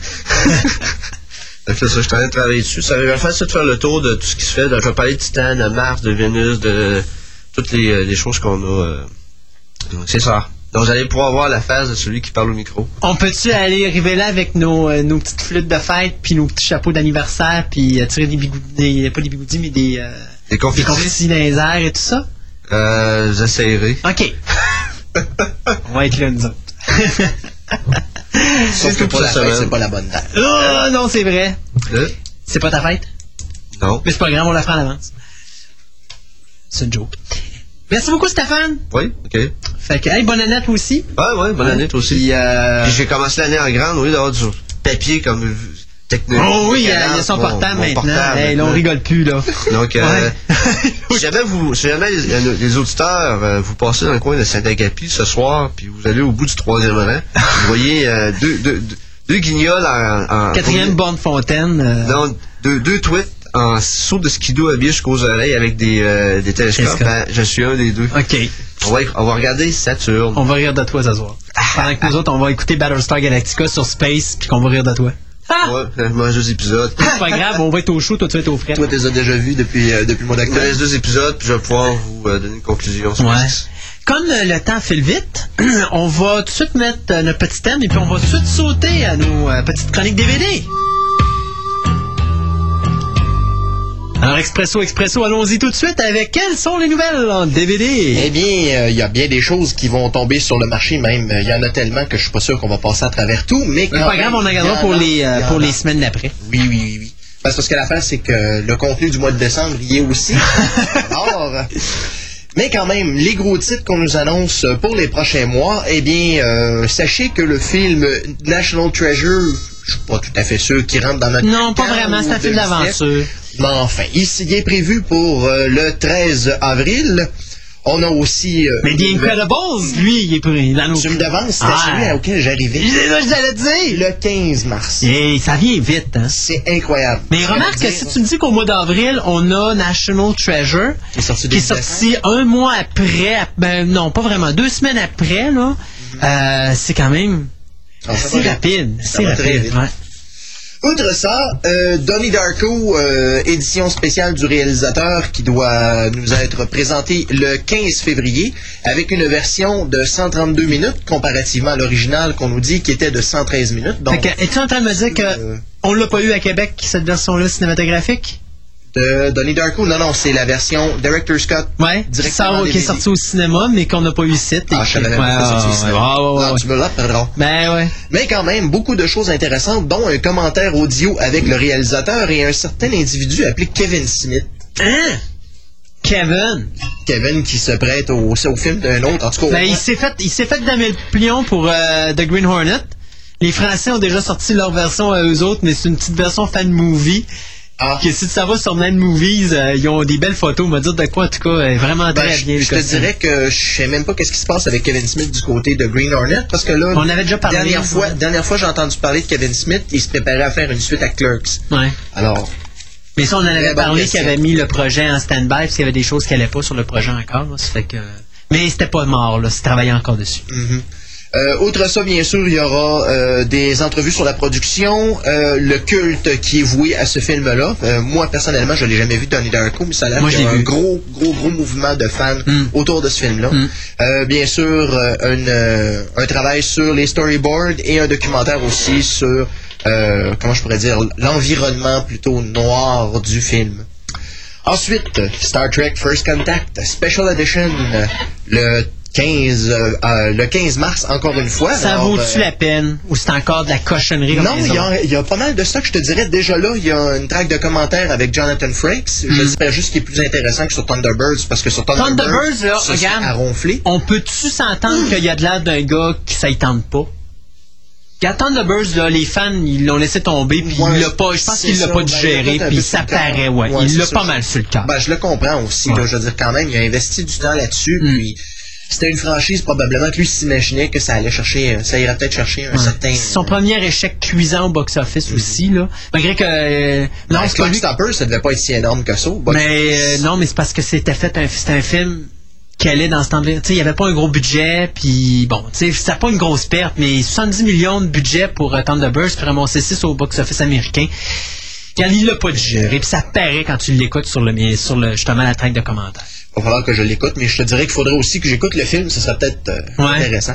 Enfin, toujours est-il que, outre la traque de commentaires avec Jonathan Frakes, il y en aura une seconde avec les auteurs, soit Brandon Braga et Ronald D. Moore, et bien sûr les textes, les commentaires textuels de Michael Okuda et Denise Okuda, comme sur toutes les versions précédentes. Mais ça, pour moi, ça vaut rien du tout. On va-tu avoir les, des séquences coupées? On va-tu avoir quelque chose On parle pas de séquences inédites, on parle cependant de outtakes, donc euh, gag reel. Ouais.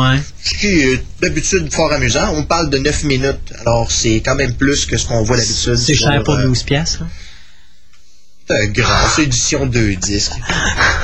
C'est parce que, regarde, moi, c'est tout ce que je trouve dole de cette série-là?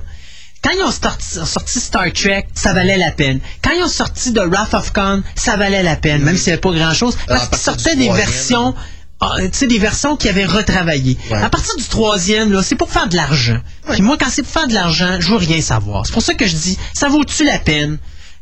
Au moins, le Generation, t'avais des choses intéressantes dedans, comme la fameuse séquence avec euh, la, la fameuse première fin, là, euh, la, la- l'autre mort de Kirk, là, Kirk. qui effectivement était complètement stupide. Mais, tu sais, au moins, t'avais quelque chose. Mm-hmm. Mais c'est tout, même le 6, il n'y avait rien sur le de Donc, les, les DVD. documentaires sont pas très intéressants non plus euh, à partir du 3. Là, euh. Ça, ça faisait tout pour Mais faire non, de je sais pas, l'argent. ceux, ceux qui fournissent là-dessus ont l'air quand même intéressants parce qu'on parle ici qu'il va y avoir un documentaire sur Jerry Goldsmith. Ouais, Euh, mais ça, c'est normal, étant donné qu'il est mort. Euh, un sur Zephyr Cochrane et un sur les possibilités de First Contact. Euh, y Ils a- vont nous expliquer pourquoi ils ont changé le, le storyline de Zephram Cochrane entre le film et l'épisode télé euh, qu'il y avait les années. Pas euh, du tout, pas, pas non? du tout. Je crois pas que ce soit nécessaire. De toute façon, on sait que, on sait qu'il était, déjà vieux. Hmm. Il est parti et finalement il a rencontré l'entité qui l'a fait rejaunir. Donc, en quoi ça Non, a mais, affecté ben, la- que-? C'est qu'à l'origine, tu disais Frank Cochrane, c'est un alpha centaurien. Attends, Ah oui, il y a ça, ouais, il y a- Voilà. il y a ça, ouais. C'est pas, ça vient pas des livres, ça vient de la bouche du personnage Ouais, ouais, dans l'histoire. dans Ouais. Ouais. Fait Non, vont probablement faire un documentaire pour nous expliquer, nous faire un lavage de cerveau sur comment le personnage Non, est. c'est juste que ça a été une personnalité importante dans l'histoire de, de Alpha, du Centaure, puis finalement, ils ont décidé de lui donner les clés de la ville, et maintenant, tu es un de nous. La- Ah, la- non, voyons. les clés de la planète, tu veux dire. Ben, enfin. Ou y a tu penses qu'il a rencontré les Robinson? Ben, ça a l'air qu'ils ont fini par, euh, par atteindre l'Alpha du Centaure. que Ouais, sauf que les Robinson, si tu te rappelles bien, hein, Lost in Space, ça se passe en 1997. On a comme passé la date clé. Bon, ouais, mais ils ont- sont perdus dans un wormhole. Regarde, tout s'explique. hein. Euh, Oh, alors, God. on parle entre autres euh, de trame sonore. Ben, il y aura une track en, en anglais 5.1, en DTS 5.1, ce qui risque d'être intéressant quand même. Et bien sûr, la track française est pas annoncée dans, dans ça, mais comme c'est une nouvelle américaine, je présume qu'elle va l'être. Euh, ensuite, toujours dans le monde de Star Trek, on nous annonce la sortie du premier coffret de Star Trek Enterprise pour le 5 mai. Euh, J'avais les dates aussi des saisons suivantes. D'habitude, ça, on a toujours les dates jusqu'à la fin. Ouais, parce qu'il sort les 4 cette année, je pense. Oui. Euh, Ça, c'est un. Hey, c'est 120 pièces le coffret. Ils te sortent tout ça en ligne. voilà. Puis il y a des totos qui achètent ça. déjà. 120 dollars du coffret. Ah, C'est plus, plus. que ça. Une fois, une fois que la, la vente est terminée, c'est 150 dollars du coffret. Ah, ouais, Ça, c'est pas plus. Un Les se détaille à 160. Hey, C'est 16, là, je me rappelle plus à quel magasin j'ai déjà vu à 189 Et c'est c'est fou, là. C'est complètement taré. Il y a des gens qui achètent ça? 70 dollars pour le Stargate. Ouais, Oh, ouais. ça, ça, ça, tant Ça, moi, pour une saison, c'est à peu près ce qu'on fait de mieux. c'est comme je disais il y a ce, mat- ce matin que je te parlais de ça. Parce que moi, j'achète les Lost in Space, OK? Mais j'ai acheté la première série moitié prix, la première saison avec Gaëtan, parce que Mhm. il y avait un spécial, acheter deux, deux collections de DVD pour 80 Ça fait qu'on a acheté deux fois saison 1 de Lost in Space, et que ça nous a revenu à 40 au lieu de 79. La, ben, c'était Ouais. 89. C'était 80. 89 la première saison. Puis j'ai payé les coffrets volume 2 saison ben saison 2 volume 1 et saison 2 volume 2 26,95 chaque volet de 4 DVD comparativement à 49 qui était supposé coûter à l'origine. Mais même là, j'ai investi pas loin de 100 pour avoir deux saisons. Ce que, ce qui- pour moi, c'est inacceptable, c'est ben trop cher. Je l'ai fait parce que euh, Lost in Ouais, Space, mais de euh, toute façon, des séries télé, t'en achètes pas des masses. c'est seule. ouais, Ben, j'ai acheté ça. Firefly à 25$ pour toute la série, ce C'est ça, dire, c'est pas quelque chose non. que tu fais de façon régulière. Non. Tandis que moi, étant donné que j'en ai quand même acheté plusieurs, des séries, quand ça tourne autour d'une soixantaine de dollars, c'est quand même abordable. Oui, mais c'est. Il faut que tu calcules, c'est quand même une vingtaine d'épisodes. Faut faire attention, c'est pas une série, c'est une saison. Oui, mais quand même. une série comme Buffy qui a 7 saisons, puis t'en reviens à 89 la saison. Euh, 89. Ben, dans les, dans les prix normaux de vente, Oui, c'est oui, ça, là, parce que normalement, ils sortent à achètes. 59,60, là. Ça, C'est toujours autour de 55-60. Donc, euh, tu sais, c'est quand même 9, C'est de calcul l'argent, 7, oui, c'est ça, mais quand tu as un intérêt pour quelque chose, C'est la dépense, ça vaut la dépense. Moi, regarde, j'ai les 7 saisons de Buffy, puis je vais avoir les 5 saisons d'Angel dans un mois. Là. Ouais, c'est sûr. Quand on est fou, on est fou. Ah ouais, là-dessus, moi, je dis rien. Mais Gaëtan, l'avouer, c'est le début de la thérapie. oh, oh. T'as Parle pas que je voulais de la Christophe. thérapie. Parle pas Christophe. moi, moi, je l'avoue pas, moi. Alors, c'est ça. Pour ce qui est d'Enterprise, donc, la deuxième saison doit sortir le 12 juillet, suivi euh, de la troisième le 6, novembre, le 6 septembre, pardon, et le 6 septembre. Oh, comme c'est surprenant. Euh, et la quatrième saison le 1er novembre. Alors, ça, c'est pour Enterprise. Puis, euh, ben, donc, une petite dernière, on va faire une petite dernière importante, puis on gardera les autres pour euh, dans deux semaines. Ouch! Tu viens de me couper 5 pages d'un coup. Hey, pauvre toi, mais c'est pas grave, c'est pas grave, c'est pas perdu, c'est Bon, pas perdu. alors, euh, OK. Ah, juste une petite chose euh, concernant euh, Enterprise, c'est qu'on nous annonce que ce serait fort probablement la première série de Star Trek qui serait présentée en euh, anamorphique, en widescreen. OK. Ça encore, c'est à déterminer parce que les, Voyager les derniers détails... Non, Ah, ouais? non, absolument aucune, aucune, aucune Mais série dans de le, Star cas, Trek. dans le cas de- d'Enterprise, il est mis de même depuis le début à la télévision. C'est ça, mais c'est parce qu'on on sait le cas de- des compagnies qui tiennent absolument à accommoder monsieur et madame tout le monde, qui n'aiment pas les petites barres noires, puis Ouais. les autres qui aiment ça en folie string. Ouais. Elle sait. Alors, ça, c'est justement une des choses qu'on ne sait pas, mais on présume que. Donc, chose très intéressante quand même que j'ai notée, c'est que. La on- Manitou s'en vient en DVD. Non, ok, c'est beau. Le 22 mars, on va nous sortir euh, Batman et Robin de Serial Collection, la seconde qui avait été faite en 1949. oui, oui, oui, oui. Euh, en noir et blanc, bien sûr, mais d'ailleurs qui était écrite par. euh, mais le- je savais même pas qu'il avait sorti la première, c'est le premier serial. Le premier, je crois pas qu'il soit fait en DVD. C'est complètement stupide vidéo, parce que le mauvais 2. de Ben oui, mais c'est parce que le 2 suit le 1. Euh, je croirais pas parce que le premier n'est pas été écrit par Bob Kane, là où le deuxième l'est. Je sais. Mais n'empêche que moi j'ai les deux chez moi et le 2 suit le 1. Ah. C'est-à-dire qu'il il faut que tu vois quand même le 1 parce qu'il y a des, des choses dans le 1 qui se, sont, se retrouvent dans le 2. J'ai aucune espèce d'idée. J'ai juste vu le premier puis je l'avais trouvé tellement mauvais, je me demande si j'ai réussi à passer à travers les 15 épisodes. Ouais, moi j'ai j'ai eu la misère à d'ailleurs. La seule le chose qui faisait que j'aimais ça d'un épisode à l'autre, c'est qu'à tous les épisodes, Robin se fait donner une volée. Ça, ça, ça, ça valait le show rien que pour ça. Euh, disons que je pourrais tomber euh, de façon exhaustive dans le, la bataille qui commence à se livrer, euh, les deux formats Ah, euh, qui vont suivre le DVD, soit le HD DVD et le Blu-ray disc. Parce que les compagnies arrêtent pas de lancer leur dévolu autant sur une compagnie que sur l'autre. Donc, pour l'instant, là, ils sont à peu près égal à égal. 50-50. C'est très, très mauvais. Et d'ailleurs, il y a une chose que j'ai trouvé complètement ridicule, c'est que Universal Vivendi, qui font les jeux vidéo qui sont souvent basés sur les franchises de Universal, eux, eux autres ont décidé qu'ils prenaient le Blu-ray disc, mais Universal s'en vont du côté du HD DVD. C'est quoi l'erreur? C'est complètement stupide d'ailleurs à un point tel que même les ceux qui vont gagner leur argent là-dedans, c'est les compagnies qui vont faire les magnétoscopes qui vont lire les deux formats. Oh, euh, je crois. Je ne sais pas si ça va être Ils possible. travaillent déjà sur des machines qui vont être capables de lire les deux formats. C'est complètement ridicule. Ah, je sais. Moi, tant qu'à moi, je te le dis, là, ça ne marchera pas. Ça marchera pas. OK? Moi, l'argument que j'ai vu et qui est probablement celui que je trouve le plus logique, parce que quand même, si on calcule qu'il y a bien des gens qui savent réfléchir et qui savent se renseigner, il y en a d'autres qui ne se renseignent pas, qui vont voir Hé, t'es quoi ça? Hey, t'as le Blu-ray disc, les gens vont faire c'est quoi ça? Tandis que HD DVD, t'as le mot DVD inclus dedans. T'sais, Alors, eux autres, ils vont faire le lien tout de suite. Je peux te poser une question? La différence entre le HD, le HD DVD et le Blu-ray disc comparativement au DVD qu'on a actuellement, c'est parce qu'il va y avoir plus d'espace sur les DVD. plus de capacité pour faire justement du haute définition. OK.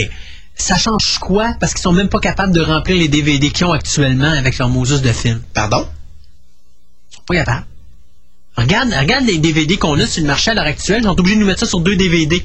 Puis les deux DVD, le deuxième DVD, habituellement, dépendant des titres que tu pognes, là, OK, c'est de la cochonnerie. Ouais, mais t'as-tu déjà regardé plutôt en côté, euh, comment je dire, en stockage sur Oui. les disques? Oui. Premièrement, les disques de film, le trois quarts du temps, sont autour de 7 ou 8 gigs. Donc, Ça dépend, parce que je te dirais à date, là, j'ai fait des tests en fonction de, de regarder sur DVD sous, euh, pas DVD sous, mais DVD shrink, tous les logiciels, les, les- les films DVD que je passe, là, et je te dirais qu'à date, 75% ne dépasse pas le 4 points quelques gigs, là, ça fait, je suis toujours à 100%.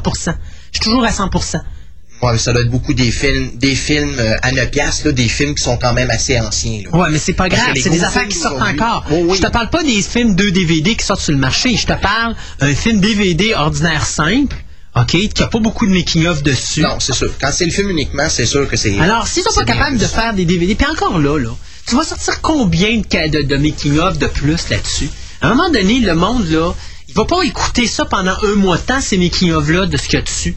Puis déjà, les gens ont de la misère à écouter un film en DVD, puis d'écouter toutes les making-of. Parce qu'à un moment donné, regarde, chez nous, là, j'ai une pile de making-of de pas écouter parce que criminel, il y en a trop. Mhm. Fait que, tu sais, ça donne quoi? Moi, personnellement, ça me donne rien, je m'en fous. Moi, je veux juste avoir le film, point la ligne.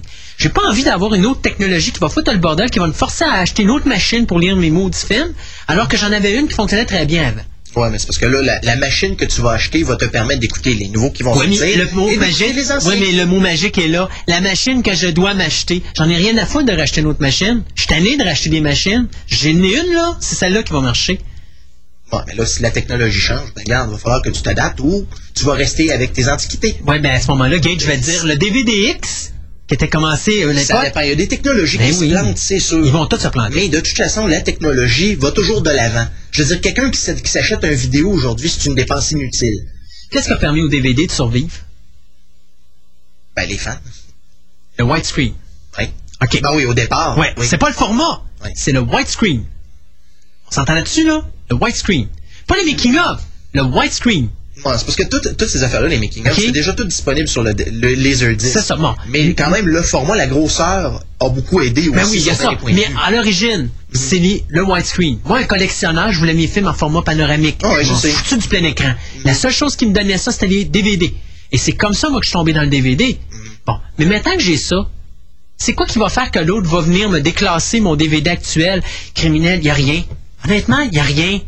Rien. À moins qu'ils me mettent plus qu'un film sur un DVD, là. Mais regarde, tu t'imagines-tu que le Blu-ray 10 va rentrer et que les prix vont pas augmenter? Ça ne marchera pas. C'est Ça sûr va qu'au départ, ça va être beaucoup, euh, beaucoup plus dispendieux. Ça ne marchera pas. On verra. On verra. Moi, je te le dis. Puis, euh, moi, c'est ça. J'avais entendu dire aussi que le Blu-ray disc était pas compatible avec le, la technologie actuelle. Moi, ce que j'ai lu concernant le, le, le Blu-ray disc, c'est qu'il doit être ajusté pour faire fonctionner autant les vieux DVD que les, euh, les nouveaux. Là. Ouais, y a pas, de toute façon, euh, ouais, ils n'ont pas le choix parce que s'ils font ça de même, là, c'est sûr Ben, que je gagne. façon, euh, Ils n'ont pas le choix parce que le PlayStation 3 qui s'en vient cette année au Japon va être une machine qui va être compatible Blu-ray disc et elle doit être capable de faire rouler les jeux des deux dernières générations du, Play- du PSX et du PS2. Ouais, parce que- Alors, il faut qu'il soit capable de rouler des CD standards et des DVD parce que la machine PS2 est compatible DVD. Mm. Donc, ils n'ont pas le choix. Puis ça, je dirais que ça va probablement donner un méchant coup d'envoi justement pour le Blu-ray disc. S'ils trouvent le moyen de le sortir avant les machines euh, HD-DVD, parce qu'on parle déjà de septembre ou octobre pour les premières machines. J'ai hâte d'avoir les prix. J'ai hâte de voir Ah ouais. qui. Les, premières, oublie ça, ça va être, ça va être des prix astronomiques, mais c'est toujours pour les prototypes et pour les fans. Mm. Mais si le marché est là, s'ils voient que ça se développe, parce qu'il y a déjà des titres annoncés, c'est phénoménal. là. Oui, mais ça dépend ce qu'il y a sur le titre. C'est ça que je te dis. Moi, c'est quoi Ouais, la différence? Pourquoi, qui annoncent aussi Ouais, qui sortent en, en HD DVD. pourquoi j'irais acheter, mettons, The Village en HDTV ou en DVD ordinaire? Ma machine est en DVD ordinaire. Va garder ma version DVD ordinaire. c'est une TV ordinaire. Si t'avais une TV haute définition, probablement que t'aurais pas du tout la même optique, là. Oui, d'accord, mais là, la haute définition, moi, je continue à dire, puis si on va embarquer sur une autre, une autre affaire, mais le DVD, euh, pas le haute DVD, mais la télévision haute définition, oubliez ça au Québec. À moins de passer par les antennes paraboliques, t'en auras pas. Le Québec aura pas le choix de s'ajuster. Alors, qui Le va Québec, trouver le là, on est à financement? de pierre. Oui, mais qui, qui va trouver le financement pour ça? Sais que les pas, de TV PSQ tout va changer, finir par sortir son checkbook pour pouvoir réajuster TVA pour avoir l'air de, de quelque chose au lieu d'avoir l'air de ce que ça a l'air actuellement, la télévision du peuple. Euh, bacon, bacon, bacon, hein? Oui, c'est sûr, mais regarde, t'as pas le choix d'investir si tu veux suivre la technologie. Sans ça, t'as l'air de. T'as l'air de, de Fred Flintstone. Ben, on est Flintstone de toute façon. Hey, après tous ces coups de poing en bas de la ceinture, euh, ben, nous, il faut déjà qu'on dise au revoir. Ben oui, déjà, il est déjà... Je euh, commence à peine à m'ostiner. Ben oui, je sais. Ben regarde, sais-tu quoi? On se gardera ça pour euh, dans deux semaines. Euh, je dis dans deux semaines parce que malheureusement, la semaine prochaine, il n'y a pas d'émission. Euh, J'ai essayé de faire une émission directe de Ah, Montréal et malheureusement, ça fonctionne pas parce que dans un hôtel, on n'a pas une ligne directe. Donc, ça peut pas Ça fonctionner. C'est dommage. Ça sent le festival Lord of the, Lord of the Rings. me- Ben oui, mais moi, de toute façon, je m'en vais à Montréal assister au lancement du dernier livre de Anne Robillard pour les Chevaliers d'Émeraude. Je vais essayer de me ramasser une coupelle d'entrevues avec du monde, euh, monsieur et madame tout le monde qui lit ces livres-là, qui nous disent eux autres mêmes comment ils trouvent ça. Puis dans deux semaines, ben, on va revenir avec le, manga, mais la semaine d'après, on va une petite section que je ferai là-dessus, euh, donc la première semaine de février. Je ferai un petit segment sur justement le lancement du livre d'Anne Robillard, puis de voir euh, le côté des gens, euh, comment ça fait qu'ils aiment ça. Eux autres, là, c'est quoi qui, qui, qui aiment dans ces livres-là? Et puis là, c'est déjà le sixième, imagine. On est déjà rendu à la moitié de, de- de la saga. Donc, euh, c'est la raison pour laquelle vous, on ne sera pas en onde euh, samedi prochain, mais c'est pas grave, on va revenir l'autre samedi suivant avec une autre émission de Fantastica, l'émission radio, une émission sur la science-fiction, l'horreur, le fantastique et le médiéval, je pourrais même dire la seule à Québec. Euh, alors, restez à notre écoute euh, toutes les autres semaines qui vont suivre. Et puis nous, bien, on vous souhaite une bonne semaine de travail et puis revenez-nous en forme dans deux semaines avec une autre émission. Why